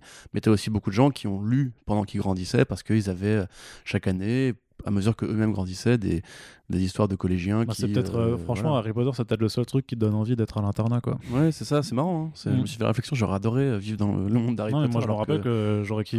Enfin, c'est- un truc qui me faisait kiffer parce que moi, je l'ai vraiment lu au collège en grandissant avec les personnages. Voilà, il y a plein de gens qui effectivement adorent le côté euh, bande de potes que tu suis euh, dans le temps et qui évoquent effectivement ta jeunesse. Donc je pense que ça peut très bien marcher pour ce truc-là aussi. Et puis, et puis ouais, Et puis un petit mot juste sur la, sur la FAB parce que du coup les intégrales c'est une belle euh, édition, c'est voilà, c'est une belle édition qui est dos euh, cartonné avec euh, euh, enfin cartonné avec euh, une imitation de je, je sais pas quelle matière c'est, il faudra demander les, les, se- les secrets de Fab du bois, je crois. à Achilleos, c'est du bois. C'est- du métal, c'est du c'est du plomb. Voilà, donc ça pèse très très lourd. Non mais voilà, be- très très belle non, je sais pas. Voilà, donc très bel objet, ça coûte en plus ça coûte seulement 22 balles donc je trouve- c'est un peu comme euh, euh, 619 avec euh, les Mhm. bouquins de Babelais qui sont Ouais. euh, incroyables sur la Fab et qui sont euh, vraiment pas très chers. Bah là, euh, voilà, on est sur un bon prix à 20 22 balles pour. Réédition euh, anniversaire de Shangri-La bientôt. Euh. ouais, si tu veux remplacer une là-dessus, effectivement, on leur fait un petit, euh, un petit euh, coup de pouce levé parce que c'est ça, Shangri-La, c'est bien. ça reste cool. Elisa Giandes, c'est bien aussi. Voilà, et donc euh, c'est disponible chez Achilleos et on va faire euh, le dernier bouquin en VF avec un petit retour chez Urban pour vous parler. Justement, on évoquait un petit peu déjà plus tôt dans ce podcast des projets d'auteurs sur des personnages. On est clairement dans cette catégorie avec Joker, Killer Smile de Jeff Lemire, Andrea Sorrentino, Yeah. un essai sur la psyché du Joker et comment en fait la folie du Joker est contagieuse puisque en fait on va pas vraiment c'est pas une histoire enfin Batman intervient un petit peu mais c'est pas une histoire sur le Joker et sur Batman mais on suit donc en fait euh, un, psychologue euh, dont, la dont le nouveau patient est un certain homme grimaçant au sourire de clown et qui veut vraiment percer comprendre le mystère de, de la folie donc euh, du Joker sauf que euh, rire, enfin c'est euh, tel est prix qu'il croyait prendre, j'ai envie de dire, puisque euh, au final, bah, la, séance de, psychothérapie va un peu se risque un peu de se faire dans le sens inverse. Donc c'est euh, Jeff Lemire dont on connaît les écrits euh, beaucoup chez euh, DC, chez Marvel et en indépendant, qui est assez euh, spécialiste en fait de, langue psychologique de ses personnages. Il a notamment fait Bloodshot chez, chez Valiant et édité chez Bliss Edition, où vraiment il prenait quand même un des personnages les plus bourrins de cet univers pour faire quelque chose d'hyper torturé et vraiment très psychédélique sur qu'est-ce que c'est en fait ta condition mentale quand en fait bah, tu es quelqu'un à qui on a qu'on a quelqu'un qu'on a privé d'identité, qu'on a transformé en machine et dont on a en fait enlevé l'hu- l'humanité. Là, quelque part aussi, c'est la question qui est, qui un peu interrogée, c'est vraiment qu'est-ce que qu'est-ce que c'est le Joker, euh, comment ça fonctionne d'un point de vue psychologique, euh, comment essayer d'expliquer euh, cette folie, et puis tu as ce rapport aussi un peu à la contagiosité du Joker, puisque sa, folie, quelque part, lui, c'est un- un des angles qui est souvent abordé, c'est le Joker, c'est un agent du chaos, et, et d'un chaos qui se répand surtout. Donc là, c'est vraiment cette approche-là qui est faite, et avec Sorrentino au dessin, déjà, d'une part, la composition, elle est folle, il y, y a des recherches sur les planches qui sont vraiment euh, Ah, c'est incroyable. magnifique. C'est un- un- ça reste un de ses me- Le mec est toujours bon, je veux dire. Donc à un moment, Sorrentino, c'est un de ces artistes qui fait tellement de belles choses que euh, tu vas, tu, à, un moment, à quel moment tu vas te dire c'est un de ses meilleurs travaux? À partir du moment où de toute façon tous ses travaux sont, sont ses meilleurs travaux. Mais euh, je trouve qu'en plus, euh, tu as, un peu une histoire dans l'histoire aussi avec Joker Killer Smile où en fait euh, il y a une sorte de, de parabole en fait où le, le- le Joker se raconte lui-même avec des personnages enfantins. Donc il est plutôt c'est c'est Mr Smile dans, dans la VO. Je vais, je vais te Ouais. retrouver comment, comment ils l'ont mis en, en, en VF. Monsieur Sourire. Euh, Peut-être, je, je- je vais te retrouver ça tout de suite. Mais, euh, mais voilà, euh, il y a une approche sur, sur le Joker qui se raconte avec un, un regard un petit peu enfantin, mais qui est ultra malaisant aussi quand Mais tu sais à ouais. quoi ça se rapporte Ouais, vraiment. c'est ça justement, tu disais Jeff Lemire spécialiste effectivement de la folie. Moi je dirais surtout que Jeff Lemire c'est le spécialiste de la famille et surtout du père. C'est un truc qui l'obsède depuis toujours, depuis Sweet Tooth, qu'il a toujours entre guillemets entretenu, c'est ce côté euh, comment euh, en fonction peu importe des scénarios, mais Anima- Animal Man c'était pareil, il avait vachement euh, axé le côté famille. Sur la famille, bien sûr. Ce qui était un truc qui était relativement inédit jusqu'ici. Grant Morrison l'avait un peu fait, mais pas à ce point-là. Là, on Monsieur Sourire, du coup, effectivement. Monsieur Sourire, ouais. Là, du coup, effectivement, on est vraiment sur euh, ce psychiatre qui, effectivement, est un père et un mari. Et c'est un petit peu comme dans Zodiac, en fait, le point de vue de comment le danger euh, d'un criminel, d'un super criminel en l'occurrence, mais d'un criminel, va s'instiller et foutre la merde dans un équilibre euh, qu'est la famille et donc dans, le quotidien, etc. Il y a la façon dont Sorrentino, notamment, justement, présente euh, euh, l'équilibre entre les pages qui se passent dans la maison du, du, héros avec la façon dont il sombre peu à peu dans la folie, spoiler alert. Euh, parce qu'évidemment, voilà, quand tu es le psy du Joker, il y a quand même un historique qui s'appelle Harley Quinn, et donc on se doute bien un petit peu de, de vers où ça va, sans en dire trop, parce que c'est plus complexe que ça, mais on se doute bien vers où ça va. Il y a vraiment une façon d'articuler les cases qui déjà vont commencer par s'effondrer. Donc elles vont être de, plus en plus euh, comment on dit, euh, diagonales. Après, il y a une façon justement de quand on voit vraiment les scènes du Joker dans le passé, parce que le Joker n'est pas dessiné comme un Joker euh, aussi triomphal que d'habitude. Quand on le voit dans le passé, donc entre guillemets, quand il raconte les faits, il est le Joker, il est blanc, il est vert, il est rouge, il est violet, il est très beau, il est majestueux, etc. Et quand on le voit justement derrière sa cellule, euh, quelque part, il a un visage très humain. La façon dont Sorrentino le dessine, c'est justement un, physique qui ne paraît presque pas euh, celui du Joker. Il ne sourit pas en permanence. Quand il sourit, il a plus une sorte d'air un peu triste, un peu nostalgique. Euh, il n'a pas l'air justement du monstre bestial qu'il a d'habitude, mais il arrive à parler de manière tout à fait normale. Il n'est pas toujours dans l'effet de style à la Scott Snyder. Là, pour le coup, c'est vrai qu'il y a vraiment ce côté. Ce, ce Joker-là fait presque plus tueur de la vraie vie. Euh, tu vois, John Wayne Gacy ou même enfin Hannibal Lecter, qui est un petit peu la référence ultime quand tu, quand tu vois ces scènes, justement. Oui, il y, a un côté très Seigneur des Anneaux aussi. Hein. Exactement. T'as dit quoi, Seigneur des Anneaux? Seigneur des... Silence, des, agneaux, pardon. silence des anneaux. J'ai pas compris. Le Joker, à un moment donné, il sort une grosse épée. non, mais quand il te rappelle pas quand le Joker va à Minas Tirith C'est. Quand il chevauche une hyène géante. Ah ouais, non, mais quoi. le silence des agneaux, pardon. mais euh, ce lapsus de l'enfer. Non, mais c'est peut-être pas le premier. Mais euh, voilà. Et puis effectivement, c'est ce que justement Jeff Lemire a expliqué en interview, c'est que il a un peu fait ce projet-là. Bon après, je pense que DC Comics était ravi de le voir revenir pour euh, bah, faire plaisir à Sorrentino en fait, mm. parce que Sorrentino, je voulais justement faire de la mise en scène sur le Joker. Et quelque part, on voit effectivement que c'est lui qui fait plaisir. Il y a, une arithmétique euh, dans la, disposition des cases. Il y a euh, une façon justement de... Ouais, ça, c'est ce que j'avais écrit dans la critique, de mettre en, image la folie du Joker. Et comment un personnage qui vit ça de l'intérieur euh, voit le monde entre guillemets. Alors après, euh, je vois que tu effectivement tu fais, et donc je suis ravi d'apprendre qu'il y a aussi le numéro spécial. Oui, c'est ça. Je, non, mais je, me, rappelais que, euh, enfin, j'avais oublié qu'il y avait l'épilogue, donc qui est le one mm. shot Batman the Smile Killer intégré dedans. Donc ça c'est mortel aussi. Un petit peu comme on l'avait dit par rapport à Créature de la nuit, c'est pas une BD qui va forcément bouleverser la façon dont on conçoit le Joker ou Batman, etc. Par contre, c'est vrai que c'est encore une fois une lecture d'auteur assez personnelle qui justement y met ses thématiques de la même façon que Bouchiek lui mettait le côté la biographie la vraie vie, dans un monde fictif, etc. Là, il y a ce côté la famille, il y a ce côté le père, et il y a ce côté un Joker qui paraît tout de suite plus froid. Parce que le monde de l'émir est très froid en général en comics. C'est un mec qui, qui sait sourire quand il faut, mais c'est en général des mondes assez, euh, assez, glacial, assez glaciaux, pardon, dans lesquels justement les personnages sont souvent assez solitaires. Euh, ou bien justement la famille leur sert de bouclier à la solitude, de rempart à la solitude. Là, clairement, on est là-dedans. Et avec The Smile Killer, quelque part, c'est ça qui est intéressant. Parce que du coup, il y a un numéro bonus qui avait été fait dans lequel on voit plus Batman et son point de vue. Euh, on amène encore des nouvelles choses par rapport à la lecture ego Darwin Cook euh, du rapport entre Batman et le Joker, à la façon aussi de Killing Joke, à la façon de toutes ces histoires qui en fait présentent les deux personnages comme des antagonistes obligatoires. Là, ça va chercher plus loin. Ça revient à l'enfance, ça revient à encore une fois, comme chaque fois chez les ça revient à la simplicité de l'enfant qui se heurte au péril du monde extérieur des adultes comme Sweet Tooth et compagnie. Donc c'est vraiment une super lecture, moi j'ai vraiment adoré et je trouve ça bien justement que ce titre-là soit venu un peu compenser euh, les espèces de croutonnades qu'ils ont fait avec le Black Label pour euh, euh, profiter de la fenêtre de tir entre la sortie de Joker de Todd Phillips et de Birds of Prey où il y avait eu pas mal de, Harley et de Joker pendant quelques mois. Là vraiment on est sur un projet qui est tout à fait, qui tout à fait bon, enfin le, mais la couverture est magnifique, tout ce que fait Sorrentino au niveau de l'ancrage et des couleurs etc. c'est vraiment de la très très belle mise en scène en BD. Ce qui est bien avec les, Black Label chez Urban, du coup, c'est que c'est euh, format agrandi aussi, euh, ben, pour coller un peu au fait que les singles aussi sont agrandis euh, chez, chez DC Comics.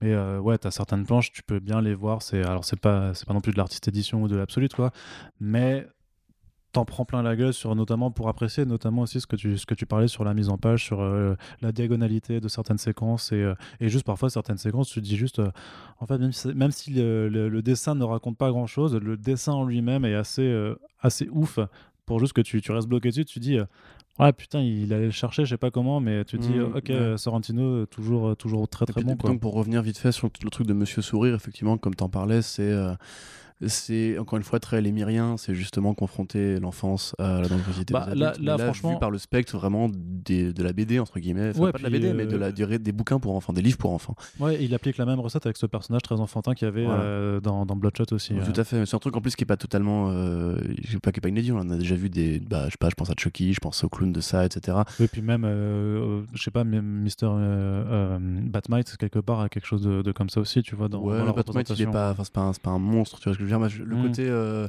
la créature de ton enfance qui, qui, qui, vient te, te mordre à la gueule, tu vois. Comme ça. Là, vraiment, effectivement, ça, ça donne un- une couleur un peu, un peu différente à ce, ce volume-là, parce que c'est vrai qu'au demeurant, enfin, l'histoire du psy qui va euh, essayer d'analyser le Joker, enfin, même, même lui, il, il blague là-dessus, justement, en disant que ça n'a rien d'inédit. Oui, qu'il dit que c'est le 15e qu'il voit déjà, Voilà. et que qu'est-ce qui va changer avec lui, euh, pourquoi il y réussirait, personne l'a fait. Effectivement. Mais c'est ce qui, justement, ce qui est vraiment plaisant avec le Black Label, c'est que, enfin, cas, avec cette version du Black Label, c'est qu'on on s'autorise, en fait, à avoir ce point de vue d'un auteur très particulier, euh, qui, justement, bah, mais c'est- appose ses thématiques euh, à l'univers de Batman, parce que Jeff Lemire a quand même pas fait de Batman, je crois. euh. Enfin, tu me corriges si je dis une bêtise, mais il me semble pas qu'il ait de, de fait d'armes marquants sur Batman. Vraiment que j'oublie un truc qui, du coup, m'aurait glissé de la tête. Mais Non, non, non. Effectivement, c'est intéressant et je pense qu'il a pris la le meilleur angle pour le faire parce qu'il faut savoir que l'émir a horreur du Joker. Lui, justement, il aime pas les. Enfin, les vilains attachants, c'est pas son truc en fait. Il- Un vilain, c'est un vilain. Il a cette lecture justement assez, assez noble, assez pure euh, de la BD. Euh, et justement, il il l'a fait pour. euh, Et c'est pour ça que le, le point de vue shift assez vite. Euh, s'éloigne du Joker et revient vraiment au point de vue de deux personnages principaux que sont Batman et que sont euh, son psychanalyste. Donc c'est bien foutu, ça se complète très bien avec Killing Joke, ça se complète très bien avec toutes ces BD comme Arkham Asylum de Grant Morrison et Dave McKean, euh, avec toute cette historique en fait de BD assez psychologique. J'ai envie de dire que ça fait vraiment du bien d'avoir ça en VF au moment où Free Joker se paraît en VO. Quelque part, c'est un peu la. Ouais, on va, on un va, on va faire le, bien timé. on va faire le, le grand écart qualitatif Voilà. euh, dans, dans quelques minutes. Mais c'est un petit peu comme tu sais, à l'époque justement où Joker de est sorti, tu vois, on en avait parlé, on avait dit ah, tu vois, c'est marrant, il y a le trailer de Joker qui sort au moment où, où il y a le trailer de Gotham euh, avec Jérôme, euh, enfin non Jérémia, pardon, Jérémia, Jérémia, ouais. qui était cramé de la gueule et compagnie. Donc bon, euh, en tout cas de la bonne cam. De toute façon, euh, au-delà de ça, même si vous ne connaissez pas l'œuvre de Jeff Lemire, il faut vous y intéresser, particulièrement Gideon Falls. Si vous avez aimé justement la mise en scène de, de Killer Smile, euh, ça va encore plus loin dans Gideon Falls et les- Ouais. les, couleurs sont encore plus dingues. Donc euh, on est content de le revoir occasionnellement venir un peu mandailler avec les, les Big Two. Euh, maintenant, en plus, il est tellement gros qu'ils peuvent plus lui mettre de contraintes, donc euh, ça donne des très, bonnes, des très bons bouquins. Voilà, donc euh, Joker Killer Smile disponible chez Urban au prix de 15,50€. Et bonne nouvelle, petite surprise en plus, puisque l'éditeur Eh ben, l'éditeur là continue, non, mais l'éditeur continue de, de nous- de nous soutenir joyeusement. Donc, on vous fait de nouveau un petit concours sur Joker Killer Smile. Donc, trois exemplaires qui sont en jeu. Euh, dans, euh, dans, dans la semaine de, de- de lancement du podcast, bien sûr, si vous êtes en mars 2022, euh, le concours sera déjà passé. Mais voilà, donc euh, trois exemplaires qui sont mis en jeu. Pour participer, c'est très simple. Vous partagez, comme vous l'avez fait pour la dernière émission Back Issues avec de la VF, vous partagez le post initial de partage de ce podcast sur Twitter. Donc, si vous n'êtes pas sur Twitter, demandez à votre à la personne de votre famille qui est créez, vous créez vous un compte Twitter, c'est- bien, c'est cool. d'autres concours à l'avenir, donc ça peut être rentable. Oui, à c'est- bah, vrai, parce que- vous oblige pas à y aller tous les, à y aller tous les jours. Voilà. Euh, Qu'est-ce que je donc voilà, vous partagez ce post où il y a marqué euh, Breaking New Podcast avec de la VF et de la VO trop cool, machin. Euh, de, de toute façon, on mettra un rappel après que- qu'il y a un petit concours qui se cache dedans. On préfère ne pas le mettre tout de suite, comme ça, c'est vraiment vous qui nous écoutez, vous avez euh, la priorité du truc, vous êtes au courant, vous, vous savez que, en plus, pour une bonne partie d'entre vous, souvent, et ça c'est vraiment cool, bah, vous partagez les podcasts assez automatiquement avant même de les avoir écoutés. C'est-à-dire que parfois on va vous faire une émission mais nulle à chier et vous l'aurez partagé quand même parce Souvent, que mais- décidément vous êtes vraiment trop cool. Donc voilà, ça veut dire que même si vous partagez spontanément, bah, vous êtes euh, d'office euh, dans les, euh, les participants du concours. Mais donc voilà, Euh, bah, en tout cas, euh, merci. Et puis de toute façon, comme on dit à chaque fois, ça fait une bonne BD à faire découvrir. Donc tout le monde Mm. y est gagnant. Moi, je peux jouer ou? Bah toi, non. je l'ai pas encore. Bah oui, bah tant pis. Ah, bah, tu- bah, toi, t'es, toi, t'es privé parce que Ah, euh, tu as dit du mal de Giant Days Ah, juste zut. avant et parce que tu vas dire beaucoup de mal euh, du Désolé, prochain, de la prochaine BD puisque maintenant on va passer du côté de la VO avec euh, voilà, on a sélectionné euh, trois petits numéros qui sont sortis la semaine dernière. Donc voilà, un DC, un Marvel et un indé pour laisser la place à, à tout le monde et pour ouvrir un petit aparté. Et du coup, on va commencer par parler de Batman 3 Jokers 2, donc qui est la suite du numéro 1. Euh, Batman 3 Jokers de Geoff Jones et euh, Jason Fabok. ça sort chez DC Comics après 4 ans d'attente. Grosso modo, le pitch, qu'est-ce que c'était? Voilà. Donc pour ceux qui ne se rappellent pas ou ceux qui veulent juste un, bref rappel sur l'historique, en 2016, juste avant le, rebirth de DC Comics, Jeff Jones conclut un énorme arc blockbuster avec notamment Jason Fabok au dessin qui s'appelle Dark Side War. Et à la fin de de Dark Side World parce que dans les événements de, ce gros récit euh, qui était euh, ultra quali qui mettait en scène euh, un affrontement entre Darkseid et l'Anti-Monitor donc c'était vraiment les, deux plus gros super vilains de l'univers d'ici qui, qui se tapaient dessus il y avait eu des changements de statu quo où les membres de la Justice League étaient devenus des divinités. Et pendant un certain temps en fait ben, Batman avait accès à la connaissance universelle puisqu'il il possédait la, la, chaise de, de, Mobius. Et il posait une question. En tout cas il posait plusieurs questions mais à un moment il posait une question la fin de savoir qui est le Joker, quelle est vraiment l'identité du Joker. Ce qui est assez cocasse puisque c'est une question généralement qu'on préfère ne pas aborder parce que tout ce qui fait le charme, en tout cas, euh, beaucoup de gens se plaisent à, le dire et moi je suis plutôt de cet avis euh, que euh, voilà, ce qui fait le charme du Joker, c'est qu'on ne sait pas qui il est, on ne sait pas d'où il vient, il a quelque chose d'à la fois intemporel et inaccessible qui fait que c'est un vilain qui atteint un, peu une forme de statut mythologique. C'est une sorte de, de boogeyman. C'était d'ailleurs l'angle qui avait été abordé par Scott Snyder à, un, moment de, son arc. Endgame. Voilà. Et donc, euh, face à cette question qu'il pose sur la, chasse de Mobius, en fait, il a une réponse un peu bizarre. C'est que apparemment, apparemment, il y aurait trois Jokers. Il y aurait trois, il y aurait trois Jokers. Et donc, en fait, on le voyait, c'est juste qu'on le voyait sur l'ordinateur de sa Batcave à la fois à la fin de Dark Side War et dans le numéro de lancement du DC Rebirth. Euh, on le voyait face à ça, à, ces écrans où du coup il y avait les trois Jokers qui étaient représentés. Donc il y avait le, Joker du Golden Age, euh, un Joker de, Killing, de, Killing Joke et un Joker plus euh, dans la période on va dire post, post quoi. Le criminel, le clown et le comédien. Voilà, donc ça, bah ça c'est ce que c'est, ce que c'est devenu aujourd'hui, mais quand tu regardes les designs des trois Jokers d'aujourd'hui par rapport à ce qui était présent, voilà, c'était, c'était moins évident, c'était pas sûr que ce soit la même, euh, la même euh, répartition euh, des choses. Il s'est passé 4 ans avant d'avoir la réponse à cette question de qui sont les trois Jokers, en tout cas c'est ce que l'on pensait, et au sortir de ces deux numéros, eh ben moi je vais te dire comment ça, je vais, on va rester poli. Vas-y, vas-y, non, non, faut, faut pas, faut pas insulter les gens, faut pas insulter l'éditorial. Euh, Jason, Jason Fabok dessine vraiment très bien. Et en fait je trouve ça je pense que ce qui m'énerve le plus dans Three Jokers aujourd'hui c'est qu'on a vraiment gâché le temps de Jason Fabok à dessiner quelque chose d'aussi naze. Euh, voilà, je, je, je, suis poli. Je trouve que je suis poli. Mais en fait, c'est, le, le, projet a forcément été euh, changé entre euh, le pitch qu'avait. En fait, tu vois, c'est comme si un pitch framboise était devenu un pitch au caca. Tu vois, c'est, vraiment la, seule analogie que je, pense qu'en 4 ans, ça moisit en même temps, même un bon pitch. Hein. C'est vrai. Tu laisses un pitch traîner pendant 4 ans, tu vas, tu mords dedans, tu vas à l'hôpital. Mais ça, ça, un peu, tu vois, de toute façon, c'est le même parcours. Mais c'est le même parcours, mais presque en pire de, de Doomsday Clock, parce que malgré ce que tu en penses, moi je trouve que Doomsday Clock garde des, de, de, grosses qualités.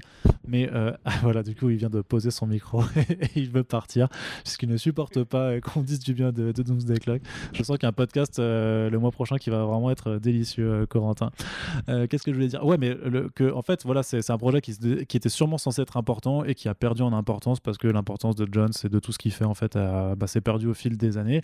Mais sauf qu'en fait, vraiment dans le premier numéro ça m'avait déjà choqué c'est que euh, Batman en fait a oublié euh, cette question des trois Jokers c'est-à-dire qu'on part dans un récit qui est plus ou moins qui est pas du tout en fait en continuité avec tout ce qui s'est passé mais qui est même pas en continuité avec ce que Jones a écrit auparavant c'est-à-dire que euh, il y a trois crimes qui sont opérés dans Gotham City. Tous d'après les témoins ont été faits par le Joker. Et donc t'as Batman qui dit hmm, trois Jokers à trois crimes au même moment c'est peut-être qu'il y a trois Jokers. Et là tu fais mais mec tu le sais, tu étais sur la chasse de Mobius, tu, tu, le sais, tu devrais investiguer. Et je pensais que c'était une erreur, peut-être que c'était un effet de, style de narration, mais non, en fait, il galère, il enquête, il, il comprend pas. Et, et c'est vraiment ce qui se retrouve dans le 2. Et surtout que ce deuxième numéro, mais il se passe rien en fait. T'as, as, 48 pages de, de, vide, c'est, terrible, euh, grosso modo. j'ai pas envie de raconter ce qui se passe dedans, parce que euh, nos, après, on est, on est sur de la VO, donc tellement. On est, on est passé dans la partie VO, donc on, part du principe que vous avez lu au moins le numéro 1. Et, euh, Franchement, et, du coup, on, se laisse aller 10 minutes pour, pour, faire un bon gros tour d'horizon et on, y va, quoi. Parce que moi, j'ai, des critiques à faire que je ne peux pas faire si je ne spoile pas. C'est ça. Donc, mais, voilà, bah, enfin, je, je, trouve que je trouve qu'il ne se passe rien, que les deux trois trucs euh, effets de choc ne fonctionnent pas parce que ils sont. Euh, c'est en trois numéros. Mais Mais c'est c'est ça. Et, et- et du coup, et, à- à la- et au sortir de ce numéro, tu dis merde, on a déjà fait les deux tiers, on a avancé sur rien du tout. du tout. Il s'est rien passé. Il voilà et, et, et, et la, et la dernière page mais elle est nulle enfin on s'en branle tu vois c'est c'est pas pas du tout intéressant il y a quand même une scène euh, sur la relation entre euh, Jason Todd et, euh, et, et Barbara tu fais euh, What the fuck? Ouais pour pourquoi J'ai un pote- arrêtez j'ai- arrêtez un pote, d'utiliser euh, euh, Barbara Gordon comme Renaud, si tu nous écoutes, qui m'a dit c'est comme dans l'adaptation de Bruce Timm de Killing Joke. Ça, c'est le genre de truc en mode. Enfin, Barbara, c'est c'est la meuf euh, que tous les gars de la Bat Family veulent pécho, quoi. c'est ça C'est ouais genre, mais c'est pas possible, quoi. Arrêtez. Et, Enfin, Il y a un euh, historique à prendre en compte. Puis ils ont pas du tout le même âge. Enfin, j'en sais rien. C'est bizarre, non ils- il y a- mais il n'y a jamais eu de ce rapport là entre Mais eux tu vois c'est fumé, déjà avec. Bruce Wayne c'est bizarre mais au pire c'est juste avec Dick Grayson tu vois mais euh, mais qu'elle savait dans son- enfin je sais pas ouais, c'est trop trop trop trop trop chelou Non, non, mais surtout, vraiment, ce qui, ce qui m'a scandalisé, c'est le vide narratif absolu, quoi. Et c'est et faire passer euh, du temps, euh, 4 ans à Jason Fabok là-dessus, alors que c'est quand même un artiste que je trouve vraiment formidable euh, dans ce qu'il sait faire sur du mainstream. Mais euh, le, oui, qu'il fasse un Black Label, mais sur un. Et même sur, sur Batman et sur Joker, euh, pourquoi pas. Mais faites-lui dessiner quelque chose qui a du sens et de l'intérêt, parce que là, vous êtes en train Mm, mm, mm. d'utiliser un, un orfèvre. Vraiment, pour, pour moi, c'est un orfèvre du mainstream parce qu'il est vraiment hyper solide. Mais vous lui faites. C'est, c'est un mec qui s'est taillé des diamants, mais vous lui donnez euh, du caca, je sais pas. Enfin, je sais pas. si- Encore Ouais, oui, bah, désolé. Mais pour moi, c'est pas. Oui, parce que c'était nul, quoi. Et franchement, c'est un truc qui est, Tu veux mon avis? c'est un truc qui est hyper attendu, qui était hyper attendu, mais. euh, et, et du coup, c'est bien, tant mieux si ça se vend quand même, parce que je veux que Fabok euh, ait des sous, parce que c'est cool de le rémunérer là-dessus. Mais qu'est-ce qui. Et je sais pas si je dois jeter la faute sur Geoff Jones, qui. Mais je pense Oui. Oui, bah, si. Oui ou Bah, non, très non ou- plutôt. C'est lui qui a écrit le scénario. non mais hein. attends, mais attends, laisse-moi finir. Ou sur l'éditorial de DC qui a force, qui a changé entre temps, et sur la nouvelle direction. Et euh, mais jamais, euh, je veux dire, euh, j'ai pas envie de faire euh, release the Snyder Cut, tu vois, mais presque moi j'ai envie de savoir, mais qu'est-ce que c'était vraiment le projet? C'est ou alors est-ce que tu as balancé ton pitch des trois Jokers et t'avais aucune idée de ce que tu allais raconter après là-dessus, et du coup t'as mûri et tu t'es dit au final, ouais, en fait, je suis pas super sûr- serein sur ce que je vais Non, raconter, je donc je vais passer sur un autre truc. Jones, il prévoit en général. Bah oui, mais c'est pour ça, mais c'est pour ça, mais, mais de voir que là, il, il part dans un truc qui n'a Enfin, tu me diras, le coup de Batman, enfin Superman Wonder Woman, euh, il s'est rien passé de très utile ni très concret avec ça. C'était pas une série dégueu par Charles Soule, mais je veux dire, quand il l'a mis ça dans Justice League, il n'y a pas eu de répercussions. Non, euh, mais parce que je pense que tu as aussi eu une réponse à la fois du lectorat et de l'éditorial qui disait Ouais, en fait, non, Superman Wonder Mhm. Woman, ça pue, quoi. Ouais, mais là, enfin, moi, euh, tu vois, c'est genre, j'imagine probablement que ça, ça devait venir euh, avoir quelque chose à faire avec le métaverse, euh, notamment. euh, tu vois, peut-être que justement, à force de bouger la continuité, trois Jokers seraient retrouvés au, au même, au même temps, euh, au même moment. Mais j'imaginais vraiment, genre, le Joker pré-Crisis, le Joker Crisis, et, enfin, post-Crisis et le Joker du 52. Là, en l'occurrence, c'est même pas si clair que ça. Va, Genre, par exemple, le, le- donc celui qui n'est pas Killing Joke ni euh, Golden Age, je sais pas qui c'est. Euh, en tout cas, je vois, je vois pas ce qu'il a de différent par rapport aux autres, très Bah, bah, bah, surtout pas par rapport au Killing Joke, en fait, puisque leur, Bah leur voilà. époque est à peu près Si en pareille. plus actuellement, enfin si considère que c'est Joker Silver Age, Joker Silver Age c'était pas un tueur, c'était un mec m'a lancé tarte, à la crème, tu vois. Enfin, donc euh, en fait pour moi, je vais, je vais dire très clairement, hein, Et tout est mauvais. Tout est mauvais, tout est mauvais, tout est mauvais. Euh, en plus, je suis pas un gros fan de Fabok, donc je, je suis pas aveuglé par le dessin. Je suis pas aveuglé, c'est juste que. euh, Non, mais je dis pas que t'es aveuglé. Je dis qu'il y a plein de gens qui nous ont dit, ouais, mais c'est quand même joli. Et personnellement, pour moi, c'est même pas un truc qui peut être sauvé parce que Fabok, c'est du bon mainstream, comme tu dis, mais la, la colo, enfin la colo industrielle, c'est cette espèce de colo très grise, très DC en fait, qui est très caricaturale pour essayer de faire une colo justement euh, avec des couleurs sombres, bref. Non seulement c'est du foutage de gueule. Parce qu'effectivement, euh, bon déjà moi à l'époque ça m'avait énervé. Genre le Batman pose la question à Charles de Métron, quel est le nom du Joker? Il lui demande pas combien il y en a, tu vois. C'est la chasse de Mobius, non? Oui, de, bah, c'est Métron, c'est Oui. Métron qui s'assied sur la chaise de Mobius. Il lui demande pas combien il y en a, il lui demande il y en a, c'est quoi son vrai nom, sa vraie identité? Donc du coup, tu te dis que ça va partir sur un truc comme ça. Finalement, il dit il y en a trois, donc il n'y a pas qu'une seule identité. Moi, l'idée que le Joker soit un personnage qui transite d'identité en identité, ça me va très bien, c'est un truc auquel on- on- j'adhère assez. Euh, l'idée qu'avec son métaverse, qui est un truc qu'il a lancé en plus, il puisse y avoir justement une sorte de placement temporel qui conviendrait aux trois, mais que les trois en même temps existent. Et se signalent en fait, parce que les trois en même temps décident d'agir. Il faut, c'est c'est pas Batman qui met une Ouais, c'est- en plus, ils sont potes et tout. C'est. Mais oui. euh, c'est- et et c'est ridicule. Enfin, tu demandes à un bon scénariste comme Lemire ou même n'importe qui, enfin, n'importe qui qui a un minimum de talent de décrire un dialogue entre plusieurs jokers, il te fait un truc mieux foutu que ça. Là, c'est vraiment, c'est une bande de, de brigands euh, sans personnalité. Ils se font, enfin, C'est comme ça, c'est les, les trois brigands de Tommy Ungerer, tu vois. ouais, c'est ça, ouais, je sais pas. Oui. T'as pas la Ah référence si, oui, bien sûr, oui, c'est génial ça. Mais tu vois, même le Joker, il fait plus peur vraiment. Enfin, ah, si, celui, enfin, puis c'est horrible de voir Fabok comme ça repomper euh, euh, Bolland, puisque finalement le, le seul moment où le Joker a un peu de gueule, c'est quand il est cosplayé en, en Killing Joke, ce qui ne va pas durer en plus dans le temps. Euh, et alors Red Hood, mais moi ça m'énerve parce que le Joker, enfin, ah, en tout cas, je vais encore une fois parler d'Alan Moore, je suis désolé, mais ou même pas que Grant Morrison. On t'explique que c'est le vilain ultime de Batman. Et même tout le monde te dit ça dans la pop culture depuis euh, des décennies. Euh, que c'est le personnage à abattre que c'est celui qui, qui, a réussi à masteriser tellement que même quand il meurt il, il gagne à la fin tu vois.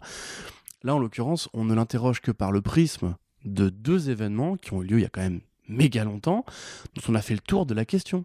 Euh, Red Hood, on l'a évoqué dans Hush, on l'a évoqué dans Under the Red Hood, on l'a évoqué dans Red Hood and the Outlaws, on l'a évoqué dans le run de Grant Morrison. Déjà, évidemment que Red Hood c'est un tueur, genre il découvre que Red Hood a des pistolets et quand il tire ça, ça tue les gens. Mais on est au courant, bordel de merde, ça fait longtemps ça. Et puis Red Hood, il a vécu des trucs depuis. Alors je sais pas où se place dans la continuité parce qu'apparemment ils ont fait le choix magique de dire avec un vraiment un coup de baguette magique en mode ouais dans le canon pas dans le canon à toi de voir etc. C'est ça, ouais. Euh, mais en l'occurrence C'est tellement, c'est tellement pas dans la continuité. tout ça. Red, Red Hood, il a déjà pardonné à Batman pour ce qui s'était passé. Il y a des arcs entiers de Thomasy sur le sujet. Enfin, un arc entier de Thomasy sur, Thomasy sur, sur le sujet. Euh, on est très bien au courant que Red Hood, il est passé à autre chose maintenant, qu'il a eu son histoire avec Starfire, etc. Jamais de la vie. Et là, je, je m'aperçois que je passe pour un fan obtus, mais jamais de la vie, le Red Hood ne, ne chope Batgirl. Enfin, c'est n'importe quoi. C'est vraiment, c'est pas une paire de nichons ambulantes qui est là pour que chaque mec lui agrippe la taille et lui roule une pelle.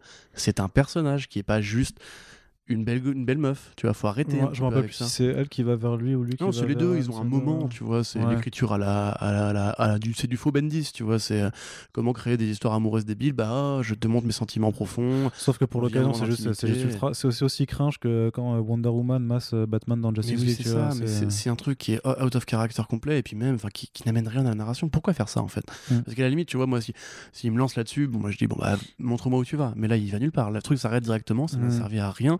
Sinon, à vulgariser un truc qui devrait être plus sain et plus propre que ça, c'est une famille normalement, tu vois. Euh, Je sais pas.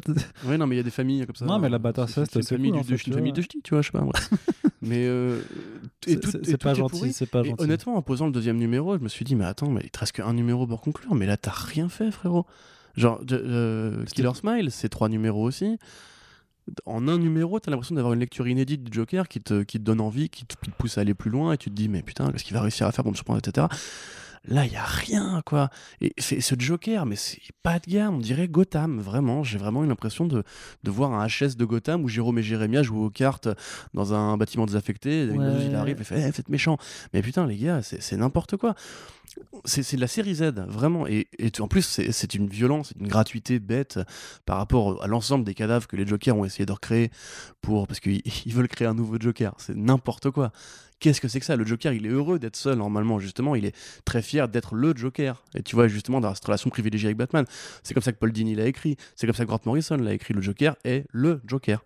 Il veut pas avoir un sidekick, ou il veut avoir des sbires éventuellement, mais il supporte pas qu'un mec lui, prenne Batman et se l'accapare. Là, d'un coup, il partage le spotlight avec des, connards qui sont, sont même pas effrayants, qui ont pas un grand génie du mal. Je veux dire, enfin, leur plan, il c'est quoi leur plan? Il est pourri.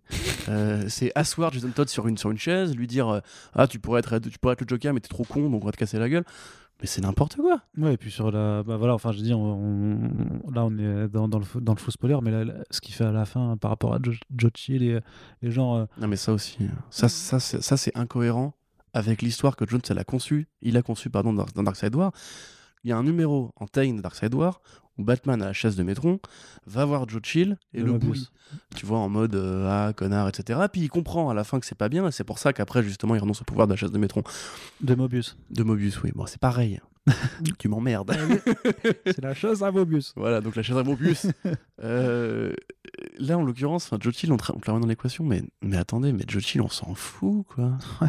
Qu'est-ce que Joe Chill, c'est justement ce qui est intéressant, c'est que c'est un, brigand qui, qui représente, enfin un truand, un tueur, qui représente juste la criminalité en général. ouais, c'est ça, c'est genre. Et le hasard, enfin, le- Voilà. le, mauvais hasard. Lui, ouais. il a rien de spécial. Tu vois, tu peux. C'est pour ça que justement, euh, la lecture de Burton euh, avait décidé d'en faire le Joker parce que justement, c'est plus intéressant pour un mec comme Burton de prendre cette direction-là. Mais dans ce cas-là, enfin, si Joe Chill c'est le nouveau Joker, en plus, ça a déjà été fait. euh, dans euh, un crossover avec euh, enfin crossover une histoire qui réinventait je crois Batman et Green en Green Lantern je crois que c'est ça ou Batman en Superman enfin tu sais les, les Elseworlds où on Ouais, change les personnages etc c'est ridicule. Ça, ça passe complètement à côté de son sujet. Je sais pas qui, qui sont ces trois personnages, mais c'est pas le Joker. C'est ni l'un, ni l'autre, ni l'autre. Même le Joker des années 40, il était plus charismatique et énigmatique que ça. Mm. Là, vraiment, euh, encore que voilà, Fabok, il dessine bien celui qui fait la gueule, tu vois, pour le coup, je trouve qu'il a quelque chose. Parce que Le justement, c'est agréable le de voir un Joker qui, qui sourit pas tout le temps comme un, comme un débile. Mais limite, enfin, moi, de revoir encore en 2020 quand même la scène où euh, Joker dit à Redwood, ah, tu m'as supplié, etc. Mais putain, gros, c'était il y a 40 balais, quoi. Même plus que ça. Enfin, il faut, il faut passer à autre chose. Maintenant, le Redwood, il a vécu d'autres trucs. Si vous voulez en faire un personnage qui soit intéressant, il faut arrêter de leur mettre à ce truc-là. Euh, je veux dire, on n'est pas encore systématiquement à te parler, de... j'allais dire du mode des parents de Batman ici. Oui, Et, euh, après, tu peux, tu peux pas nier que le fait euh, que ce qu'a vécu Jason Todd par rapport à, à Joker, ça reste un truc ultra traumatisant Non, et que tu peux jouer l'ont déjà dessus. fait hein. dix fois. Dans Death of the Family de Scott Snyder, t'avais encore des tie avec ça, Batgirl et compagnie. T'as toujours ce truc-là, genre on a l'impression que Jo- Joker. tu il- sais, dans, dans Joker War, ils l'ont fait aussi. Ils ont fait des. L'arc de, Batgirl- de Batgirl, pardon, est, ex- est Mais C'est ça expressément. que je reproche, tu vois. Au-delà hein. du fait d'être mal fait, c'est redondant à mort. Enfin, et c'est pas original pour dessous. À combien d'arcs de Joker tu vas devoir encore supporter que Batgirl, dès qu'elle le voit, elle frémit parce que bon, c'est quand même le mec qui a fait ce qu'on sait qu'il a fait. Effectivement, c'est bien, mais je veux dire, au bout d'un moment, il continue de le croiser tous les mois. Quoi. Le Joker, il est toujours vivant à Gotham City, il continue d'évoluer. À chaque fois qu'il le redécouvre, entre guillemets, c'est toujours le même Joker. Tu vois, il devrait pas être en mode, oh là là, enfoiré, je vais encore me venger. Je sais pas, enfin, euh, euh, si un mec t'a agressé dans la vraie vie, probablement qu'au procès, t'es un peu chocave, mais au bout d'un moment, tu, tu finis par te faire à l'idée. Bah, après, bon, ça, c'est des- d'autres problématiques, mais là, en l'occurrence, pour un scénariste de fiction, tu peux pas juste imaginer quand même, il était petit euh, quand c'est arrivé, Jason Todd, que ça fait genre 15 ans qu'il est encore obnubilé par ça, à chaque fois qu'il voit le Joker, alors qu'il le voit quand même régulièrement. Et il a eu 10 fois l'occasion de le flinguer, il l'a jamais fait. Donc, pourquoi maintenant? Pourquoi comme ça? Et pourquoi Jason Todd c'est devenu un gros débile? Mm. Euh, Je veux dire, euh, respect euh, à, à Kenneth, Rocafort, sur Red and the Outlaws, mais tu vois, le premier, le premier arc de Red and the Outlaws par Lobdell et Rocafort, justement, ça évoquait ce traumatisme et comment il essayait de se tirer vers le haut avec, avec sa petite famille recomposée, etc. Euh, là, t'as vraiment l'impression que le mec, euh, enfin, il a pas bougé en 15 ans, quoi. Et honnêtement, moi, c'est vraiment ça qui me choque le plus parce que d'une part, j'en ai rien à foutre de Jason Todd. Je vais être honnête, c'est pas mon Robin préféré du tout. Euh, J'aime bien la série Redwood au début parce que justement, elle aborde ce côté un petit peu le personnage manqué que la continuité a pas su, enfin, ou DC a pas su quoi faire avec, euh, a fini par se débarrasser de lui, c'est devenu un personnage motif, etc. Euh, Aujourd'hui, ça devient le héros presque de Three Jokers alors qu'on nous avait promis autre chose. On nous avait dit. on va revenir sur le grand, l'un des plus grands mythes de l'essai comics, c'est qui est le Joker.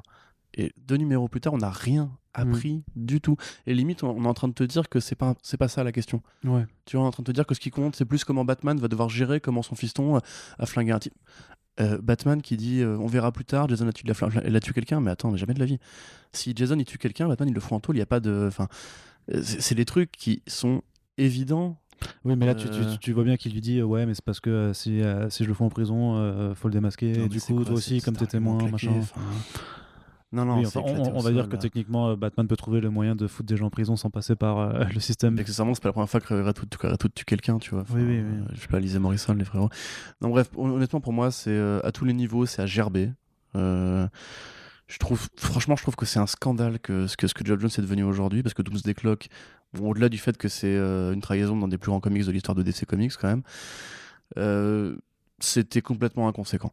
Donc ça déjà c'est une chose, mais maintenant que le mec a l'occasion, mais ça, en tu peux pas le reprocher à Johnson conséquent. non mais voilà justement que le mec a l'occasion de se réapproprier une histoire qu'il avait posée a quatre balais pour enfin entre guillemets pas forcément reprendre les rênes mais se bah se, se réapproprier le bail en fait tout simplement. Et il en fait rien et pour moi c'est du mauvais Scott Snyder ce qui est déjà un très haut niveau de, de tu vois Ouais.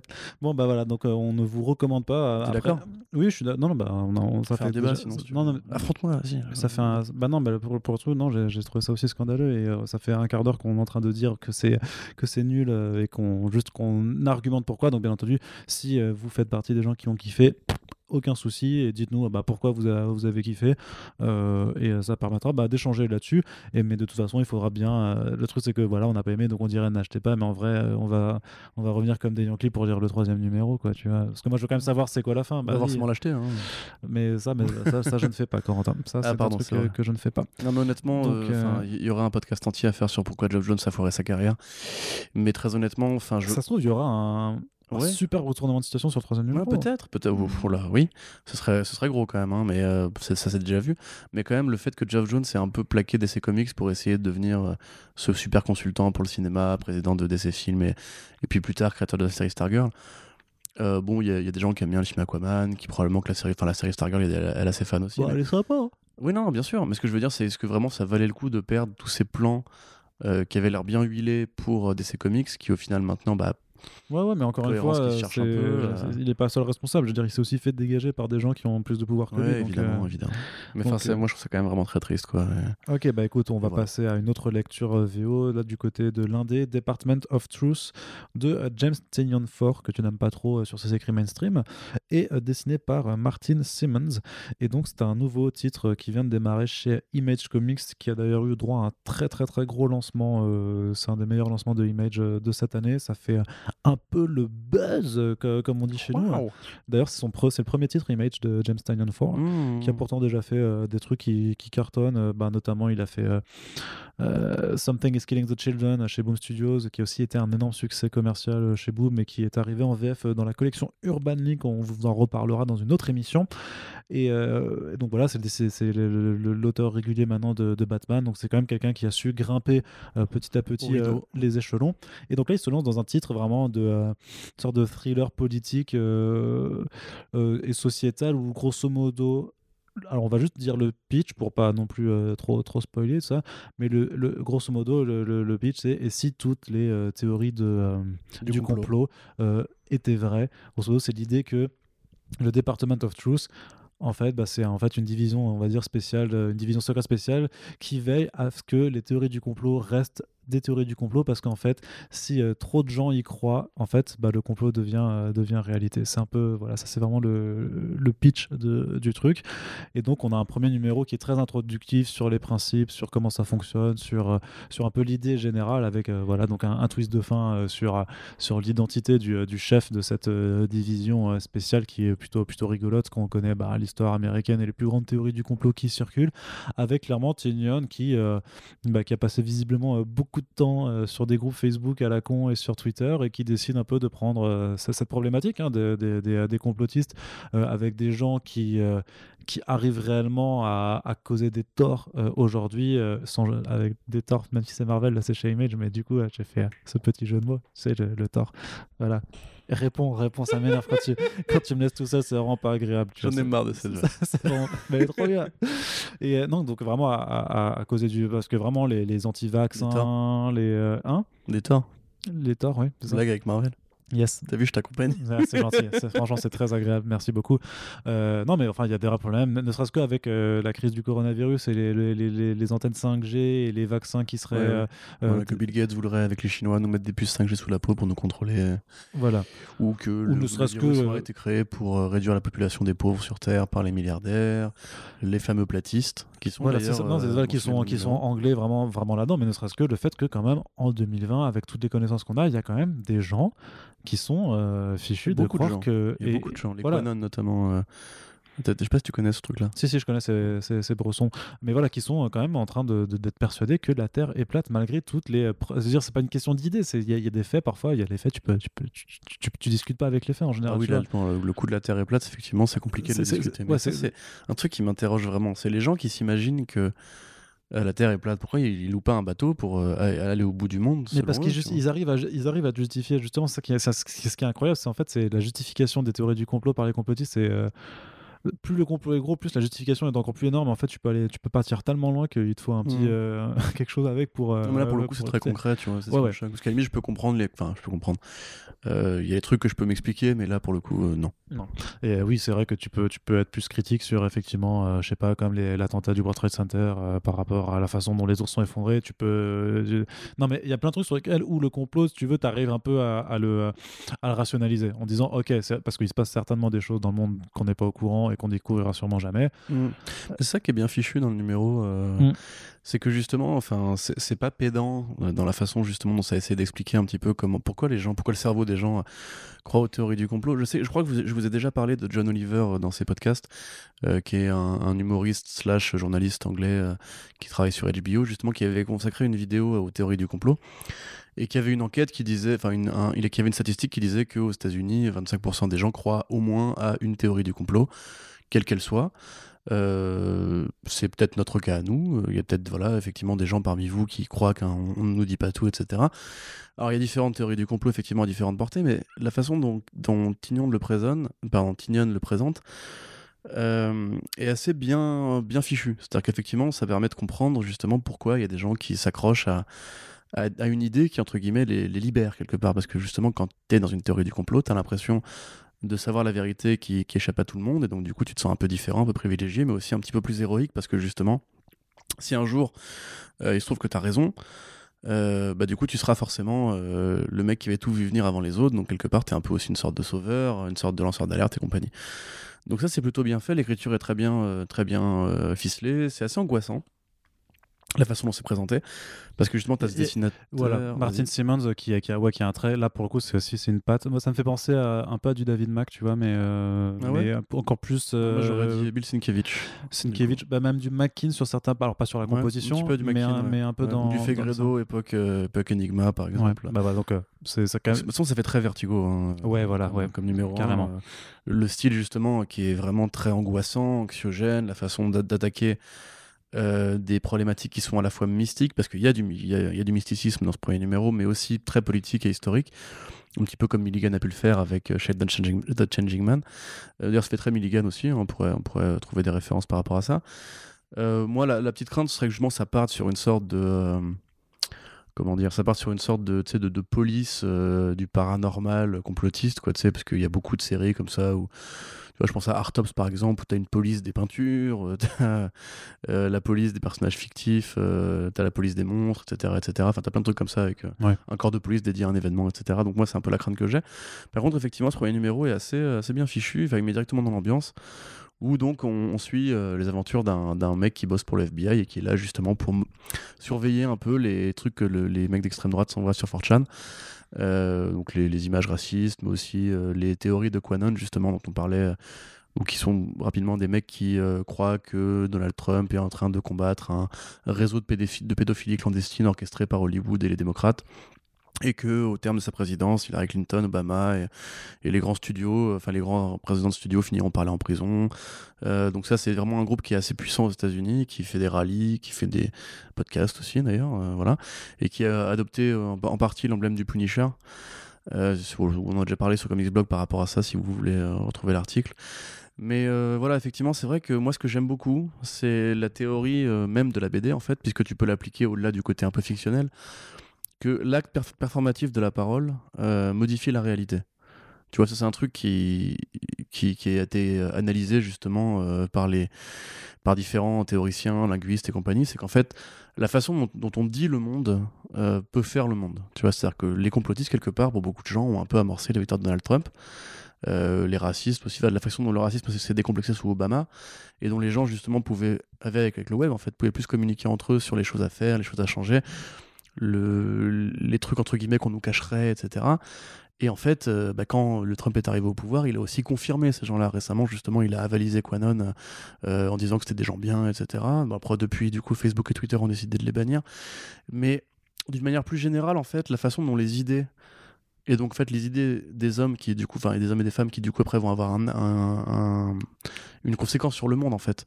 en fait, c'est les idées qui transforment la réalité, quelque oui, part, façon... mais concrètement. Oui, et tu as, quelque chose même juste de, très mythologique qui, est utilisé qui a déjà été utilisé dans plein d'œuvres, plus euh, avec un côté plus spirituel. C'est, tu sais, tu as toujours cette, euh, souvent des, euh, des œuvres, alors là, je les ai pas en mémoire, mais où. Ouais, je sais pas. Bah, en fait, ou ça, ou quand, quand, tu, quand beaucoup de gens croient à un truc, ça, ça, ça existe. Ou même les, les, divinités, tu sais, il y, a toujours ces, parfois où tu as des dieux en fait qui se disent mais les hommes ne croient plus en nous et du coup on est en train de disparaître. Ça, ça peut être la même chose. Les, les, mythes aussi se perpétuent. Je veux dire, avant que ça devienne des théories du complot, on se racontait des histoires. Les, les histoires elles se racontent et elles vivent euh, réellement s'il y a des gens pour les raconter. Oui, bien sûr, bien sûr. Et puis effectivement, le, on sait par exemple comment euh, la religion, qu'on peut considérer comme une théorie du complot quelque part, euh, a vraiment eu un impact concret et décisif sur le monde. Et en fait, je pense que c'est un peu l'allégorie qu'essaie de, de, transmettre euh, Tignon. C'est qu'en fait, les choses dans lesquelles on croit influencent le regard qu'on pose sur la réalité et les actes qu'on a dans cette réalité-là. Et que du coup, il peut y avoir des effets très concrets qui partent justement d'histoires, comme tu dis, de théories de faits. et je pense qu'il y a justement des référents à trouver par rapport à Donald Trump, puisque ça évoque justement le fait que les politiciens, enfin les, pardon, les, milliardaires d'extrême droite euh, sont à l'origine de ces théories-là, qui en fait du coup vont rendre le peuple plus malléable, parce que quand tu dis au peuple euh, que par exemple les Arabes veulent coloniser l'Europe euh, et sont tous des djihadistes en potentiel, etc. C'est une théorie quelque part du complot qui est raciste, mais ça permet aussi de détourner du coup l'attention sur des problèmes plus sérieux, plus concrets de la dominance gouvernementale mondiale, etc. Donc ça, c'est des trucs qui sont assez bien foutus. C'est pas, c'est pas intrusif. hein. La façon dont je le présente là, du coup, fait très BDSJW, mais c'est pas du tout le, le propos. C'est plus vraiment ouais, une BD vertigo, euh, un peu comme Kill Eternity ou, ou Enigma, effectivement, avec cette ambiance. euh, à la croisée entre Lynch et Cronenberg et euh, quelque part un petit peu Oliver Stone aussi. Euh, ça revient à l'un des, enfin probablement au plus grand mythe de l'histoire américaine qui est la mort de, de JFK, puisque c'est pas un spoiler, vous l'avez sur la couverture. hein. Euh, si si, tu, véri- tu vérifieras. Mhm. Euh, du coup voilà, c'est aussi un petit peu parce que voilà la mort de JFK qui a été du coup, est-ce que c'était Edgar Hoover, est-ce que c'était Cuba, est-ce que c'était Lee Harvey Oswald et compagnie. Ça revient un petit peu là-dessus. A priori, ça va du coup analyser dans le temps. Pas probablement, on imagine qu'il y aura un regard rétrospectif sur comment euh, l'imaginaire américain s'est c'est- peu à peu plié. à Je pense pas que ce soit une construction linéaire, hein, parce que même vous l'avez entendu dans notre dernier podcast euh, Super Friends, Elsa Chartier illustre euh, un futur numéro, celle-ci sous le 7, et justement où c'est des elle, elle nous- elle nous disait euh, en interview que c'est du coup un, un numéro conceptuel, et je pense que ouais, Ted va un peu expéri- expérimenter en fait, et qu'on ne devrait pas s'attendre à forcément une, une narration très linéaire. De toute façon, à partir de là, tu as vraiment le postulat. Impossible de prédire forcément euh, dans quoi vers ça va se tourner. Je pense vraiment pas que ce sera une orientation comme tu, euh, tu le disais avant sur juste un, un bad pitch de euh, police, des, police des théories du complot, quoi, grosso modo. Mm, espérons-le. En tout cas, on espère et en tout cas, c'était vachement bien. Donc, on est content et on vous le, le recommande en VO. Et puis, je pense qu'il n'y a pas trop de risque pour dire que ça finira par arriver en France. euh, D'ici, si, l'année de prochaine. Sienkiewicz, euh, je sais que vous êtes quelques-uns qui m'écoutez, il faudra surveiller le travail de cet artiste qui Ouais. effectivement a vraiment beaucoup de talent. Enfin, on n'a pas parlé beaucoup du, du graphisme en fait, C'est mais vrai. c'est vrai que par exemple les bulles, enfin les phylactères grosso modo, vous voyez une bulle qui sort de la bouche d'un personnage et il y a une sorte de texte, de, de carré pardon, qui entoure le texte et qui du coup construit un petit peu la zone dans ce grand euh, chaos parce que c'est quand même assez chaotique comme dessin. Enfin, c'est ça jaillit, c'est plein de particules, etc. Et du coup, la façon dont, entre Mhm. guillemets, une sorte de, de petit, de petit cerclage noir va euh, cibler un petit peu le dialogue, qui est vachement bien pour justement suivre les, les- les répliques euh, par rapport à cette, cette espèce de fond très coloré. Enfin, très coloré. Il n'y a pas beaucoup de couleurs, mais c'est un petit peu les mêmes couleurs qu'Aven, mais c'est c'est plein d'effets de jaillissement, de, euh, d'ombre, de, de contraste, de clair-obscur, etc. Il a fait, il a fait Punk's Not Dead euh, dans le label de, de euh, pas de Karen Berger, mais de Shelly Band chez IDW. Ah, Punk's Not Dead. j'ai pas lu ça. Bah, tu dois, bah, en plus, c'est un truc de punk, donc ça te Ouais. parlera. Quoi. Bah pourquoi pas. Et même, vraiment, là pour le coup, je pense que c'est vraiment inspiré par Sienkiewicz, notamment dans Electra Assassin. Des personnages qui ont des physiques normaux au demeurant, qui d'un coup prennent, ont des gueules très monstrueuses. Vraiment, euh, Ouais. un, un mec te parle, puis d'un coup il a une gueule vraiment. eh. Et c'est espèce de côté un peu surréaliste. euh, Vraiment film d'horreur, hein, enfin par, par endroit, euh, qui donne un petit peu justement à ce truc, plus, pas plus qu'un truc sur la théorie du complot, c'est vraiment une, une série ambiance, Ouais. tu vois, avec une atmosphère vraiment unique et, euh, et qui justement, bah, espérons, euh, profitera bien des prochains artistes. Très bien. Allez, on termine avec le dernier numéro de ce podcast. Décidément, toujours trop long. On n'arrive pas à, à se canaliser. C'est, euh, compliqué. Euh, on espère que vous êtes toujours avec nous si vous nous écoutez. Sinon, ben, ce n'est pas si vous grave. n'êtes plus là, euh, Bah, euh, nous, on ne saura pas Voilà. de toute façon. donc, euh, mais voilà, Shang-Chi qui s'est relaunché chez Marvel. oh, ça une- va aller plus vite. ça, Vous savez, effectivement, ce sera pas. Bah, c'est ça, c'est, ça va aller plus vite. De toute façon, en plus, c'est qu'une mini-série, de toute façon. Mais bref, je voulais quand même un petit peu en parler parce que c'est écrit par Jen, Jin Luen Yang. Euh, auteur, euh, auteur très populaire et euh, déjà récompensé, qui a notamment fait un excellent Superman versus Smash is the Clan. voilà, qui est donc Superman écrase le clan. Ça vient de sortir chez Urban. désolé, on en, reparle encore, mais c'est un très bon auteur. Il n'y a- a pas 40 éditeurs de BD en France. Oui, c'est sûr. comics. hein. Mais qu'est-ce que je veux dire? Il avait aussi fait. En fait, il est quand même assez spécial. Bah, vu que c'est un auteur sino-américain, on lui file, on lui refile souvent, mais Oui, pas oui. forcément sans. avec même, il a même été à l'in- à l'initiative de certains projets. Enfin, je pense à New Superman, c'était. Oui, j'allais y venir. Mais justement, que justement, il avait un peu euh, euh, la, la carte. Je, je m'occupe des, des- des personnages asiatiques euh, chez les chez les Big Two. Donc c'est pas forcément. Enfin, moi je pense que c'est intéressant parce que du coup, il a une certaine crédibi- crédibilité, en fait, légitimité à, pouvoir parler d'une culture qu'il connaît puisqu'elle est a priori euh, bah, La sienne. euh, la sienne, voilà. Euh, Merci, tout simplement. et, euh, et donc voilà, ça, ça mérite de, de mettre aussi Shang-Chi en avant, sachant que bien sûr, vu qu'il y a un projet de film qui arrive, ben forcément Marvel allait recommander une mini-série à Shang-Chi pour faire découvrir le personnage. Grosso modo, c'est un très bon point d'entrée pour le personnage, parce que moi, je vais être honnête, je ne connais pas du tout Shang-Chi pour le, pour le moment.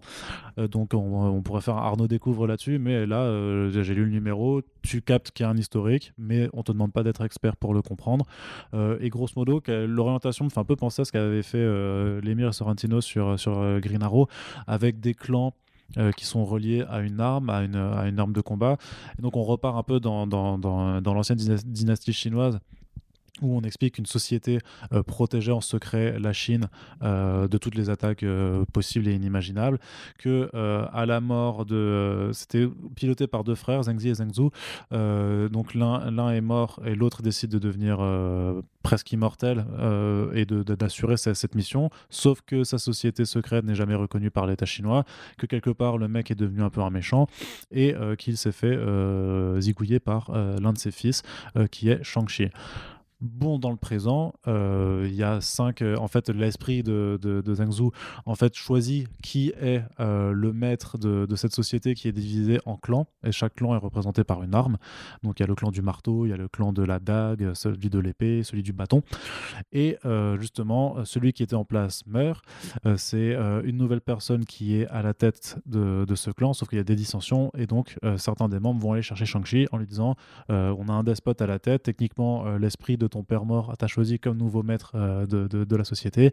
Est-ce que tu veux venir euh, nous aider à, remettre les choses dans l'ordre Even though c'est une euh, société un peu criminelle? Et on n'en dira pas plus parce qu'on va pas vous raconter tout le numéro, c'est un petit peu le pitch. Donc voilà, les origines un peu. Euh, on va dire mystique du, personnage. Euh, c'est dessiné par.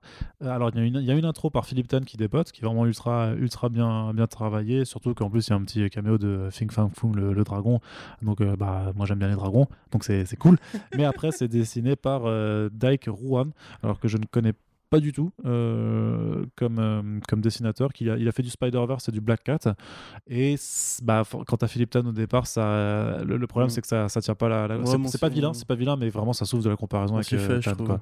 Bah, on oui, pages sont un peu choquantes pour le décalage, mais puis finalement. oui, non, mais ça reste, ça reste lisible, ça reste lisible, mais ça manque quand même un petit peu de punch sur les, les quelques scènes d'action que tu as, sur voilà quand tu es dans. Je, je préfère, je préfère la mise en scène de Mark Samney sur Firepower si on reste dans les trucs de kung fu. Chris tu vois. Samney.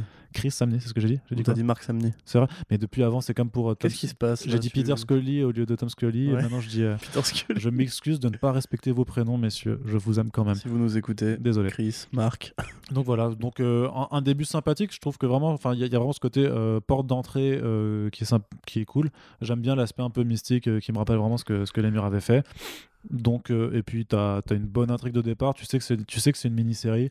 donc je pense que pour ceux qui veulent découvrir le personnage, euh, pour le coup en VO, j'imagine que ça sortira en VF aussi euh, chez Panini puisque ça arrivera bah, du coup euh, sûrement quand le film sortira également. Le hasard parfois fait bien les choses.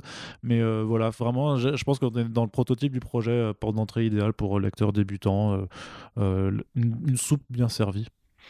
Une bonne soupe au potiron, tu vois, Ouais. qui réchauffe. Ouais. T'es d'accord avec moi? Tu veux rajouter un petit mot dessus? Bon, je suis pas forcément d'accord, mais euh, j'ai pas Ah bah, à bah alors, bah si, bah si t'es pas d'accord. euh, Non, moi, enfin, Débattons, on, a l'occasion là, pour une fois que nos deux entités sont, euh, sont pas en, en parfaite harmonie. Non, bah justement, euh, je trouve que c'est du déjà vu. euh, et quelque part, toi, ça te fait penser à Jeff Lemire, Sorrentino sur, euh, sur Green Arrow. Moi, ça me fait penser à Matt Fraction et Ed Brubaker sur euh, Iron Fist, où c'était un peu la même chose. On rajoute justement une mythologie faite de différents clans, avec, on imagine, des, des, des boss euh, demi-niveau, etc.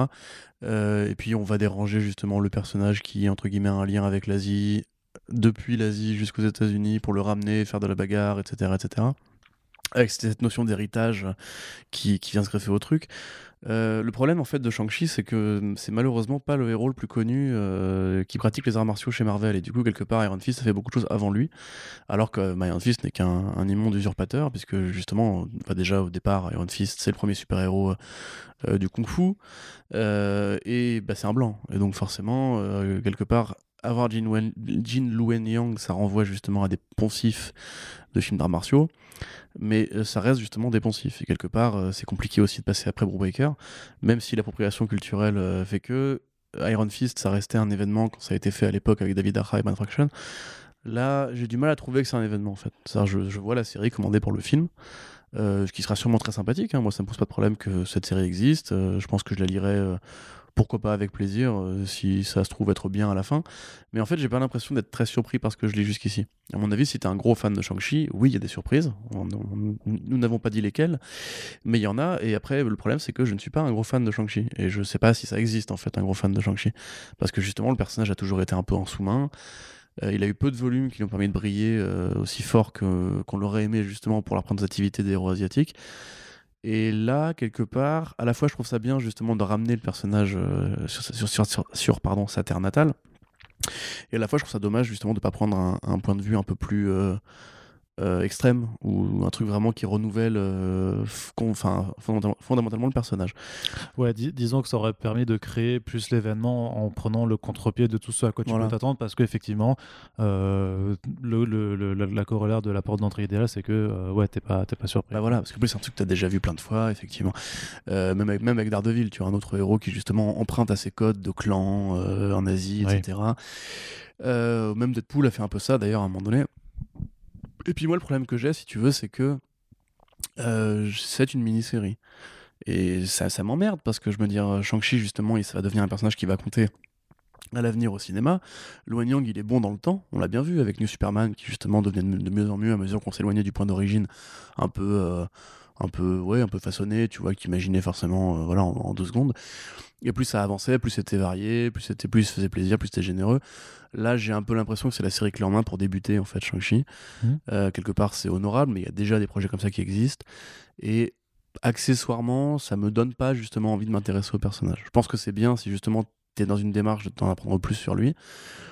C'est pas forcément idéal si justement t'es t'es ce mec qui essaie de comprendre pourquoi ils font un film Shang-Chi, parce que moi je ne comprends toujours pas pourquoi ils font un film Shang-Chi. Bah, Euh, mais parce que oui, parce que, voilà, Black Panther, et il faut- c'est très bien voilà. justement. Je soutiens l'initiative, mais euh, le problème de Shang-Chi, c'est que c'est toujours justement cette espèce de personnage de, de, de back catalogue. Tu vois, Shang-Chi a rarement brillé, il a rarement été au devant des trucs de Marvel. Donc ce serait le moment en fait de faire une cassure nette. Euh, tu vois, on parlait de Black Panther, mais Black Panther, il y a des volumes qui sont cultissimes. Alors je doute pas qu'il y ait des très bons volumes de Shang-Chi. Mais tu vois, je pense par exemple à à Black Panther quand il a été euh, remplacé d'Ardeville à Hell's Kitchen, par exemple, Ouais. avec Frank Avila au dessin.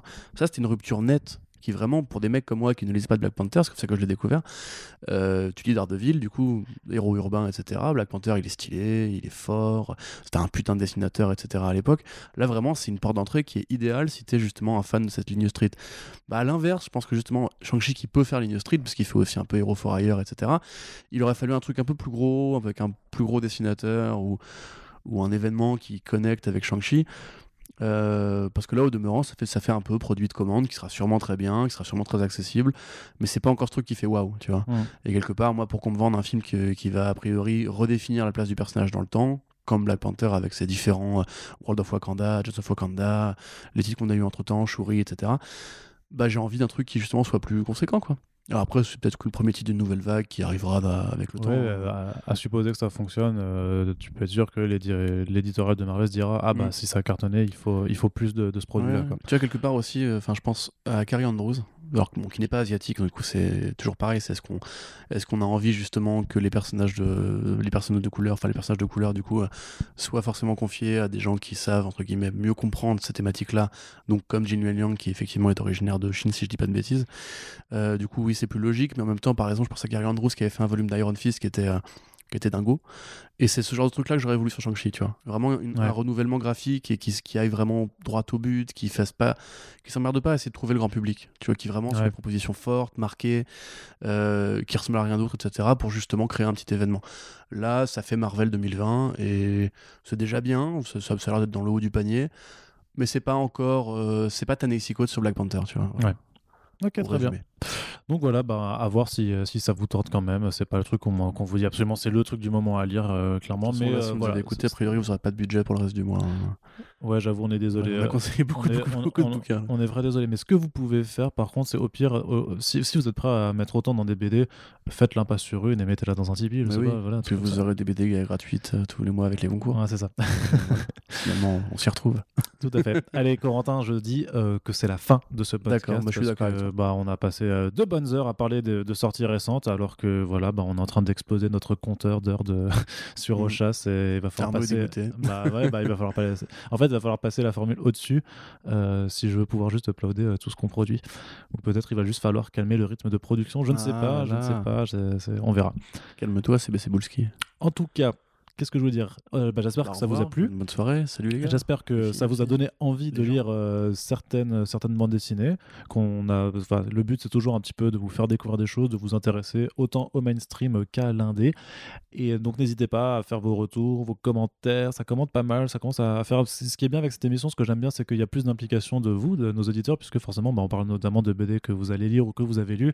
Donc, ça permet aussi d'avoir d'a- d'avoir vos retours ou parfois même vous nous dites. euh, que suite à l'écoute du podcast, vous avez décidé d'aller euh, prendre cette bande dessinée, ce qui est super, puisque après moi je fais des petits screenshots, puis je vais chez les éditeurs, et je crois que j'ai déjà fait cette blague dans l'autre podcast, euh, et je fais et, et notre commission alors? Quel blagueur. Ah là là, c'est incroyable. Arnaud rigolo. Tout à fait. Hashtag Arnaud Rigolo pour, euh, pour, pour, pour les vrais qui avaient. Obligé, ça obligé de, bah, de il, faut le faire.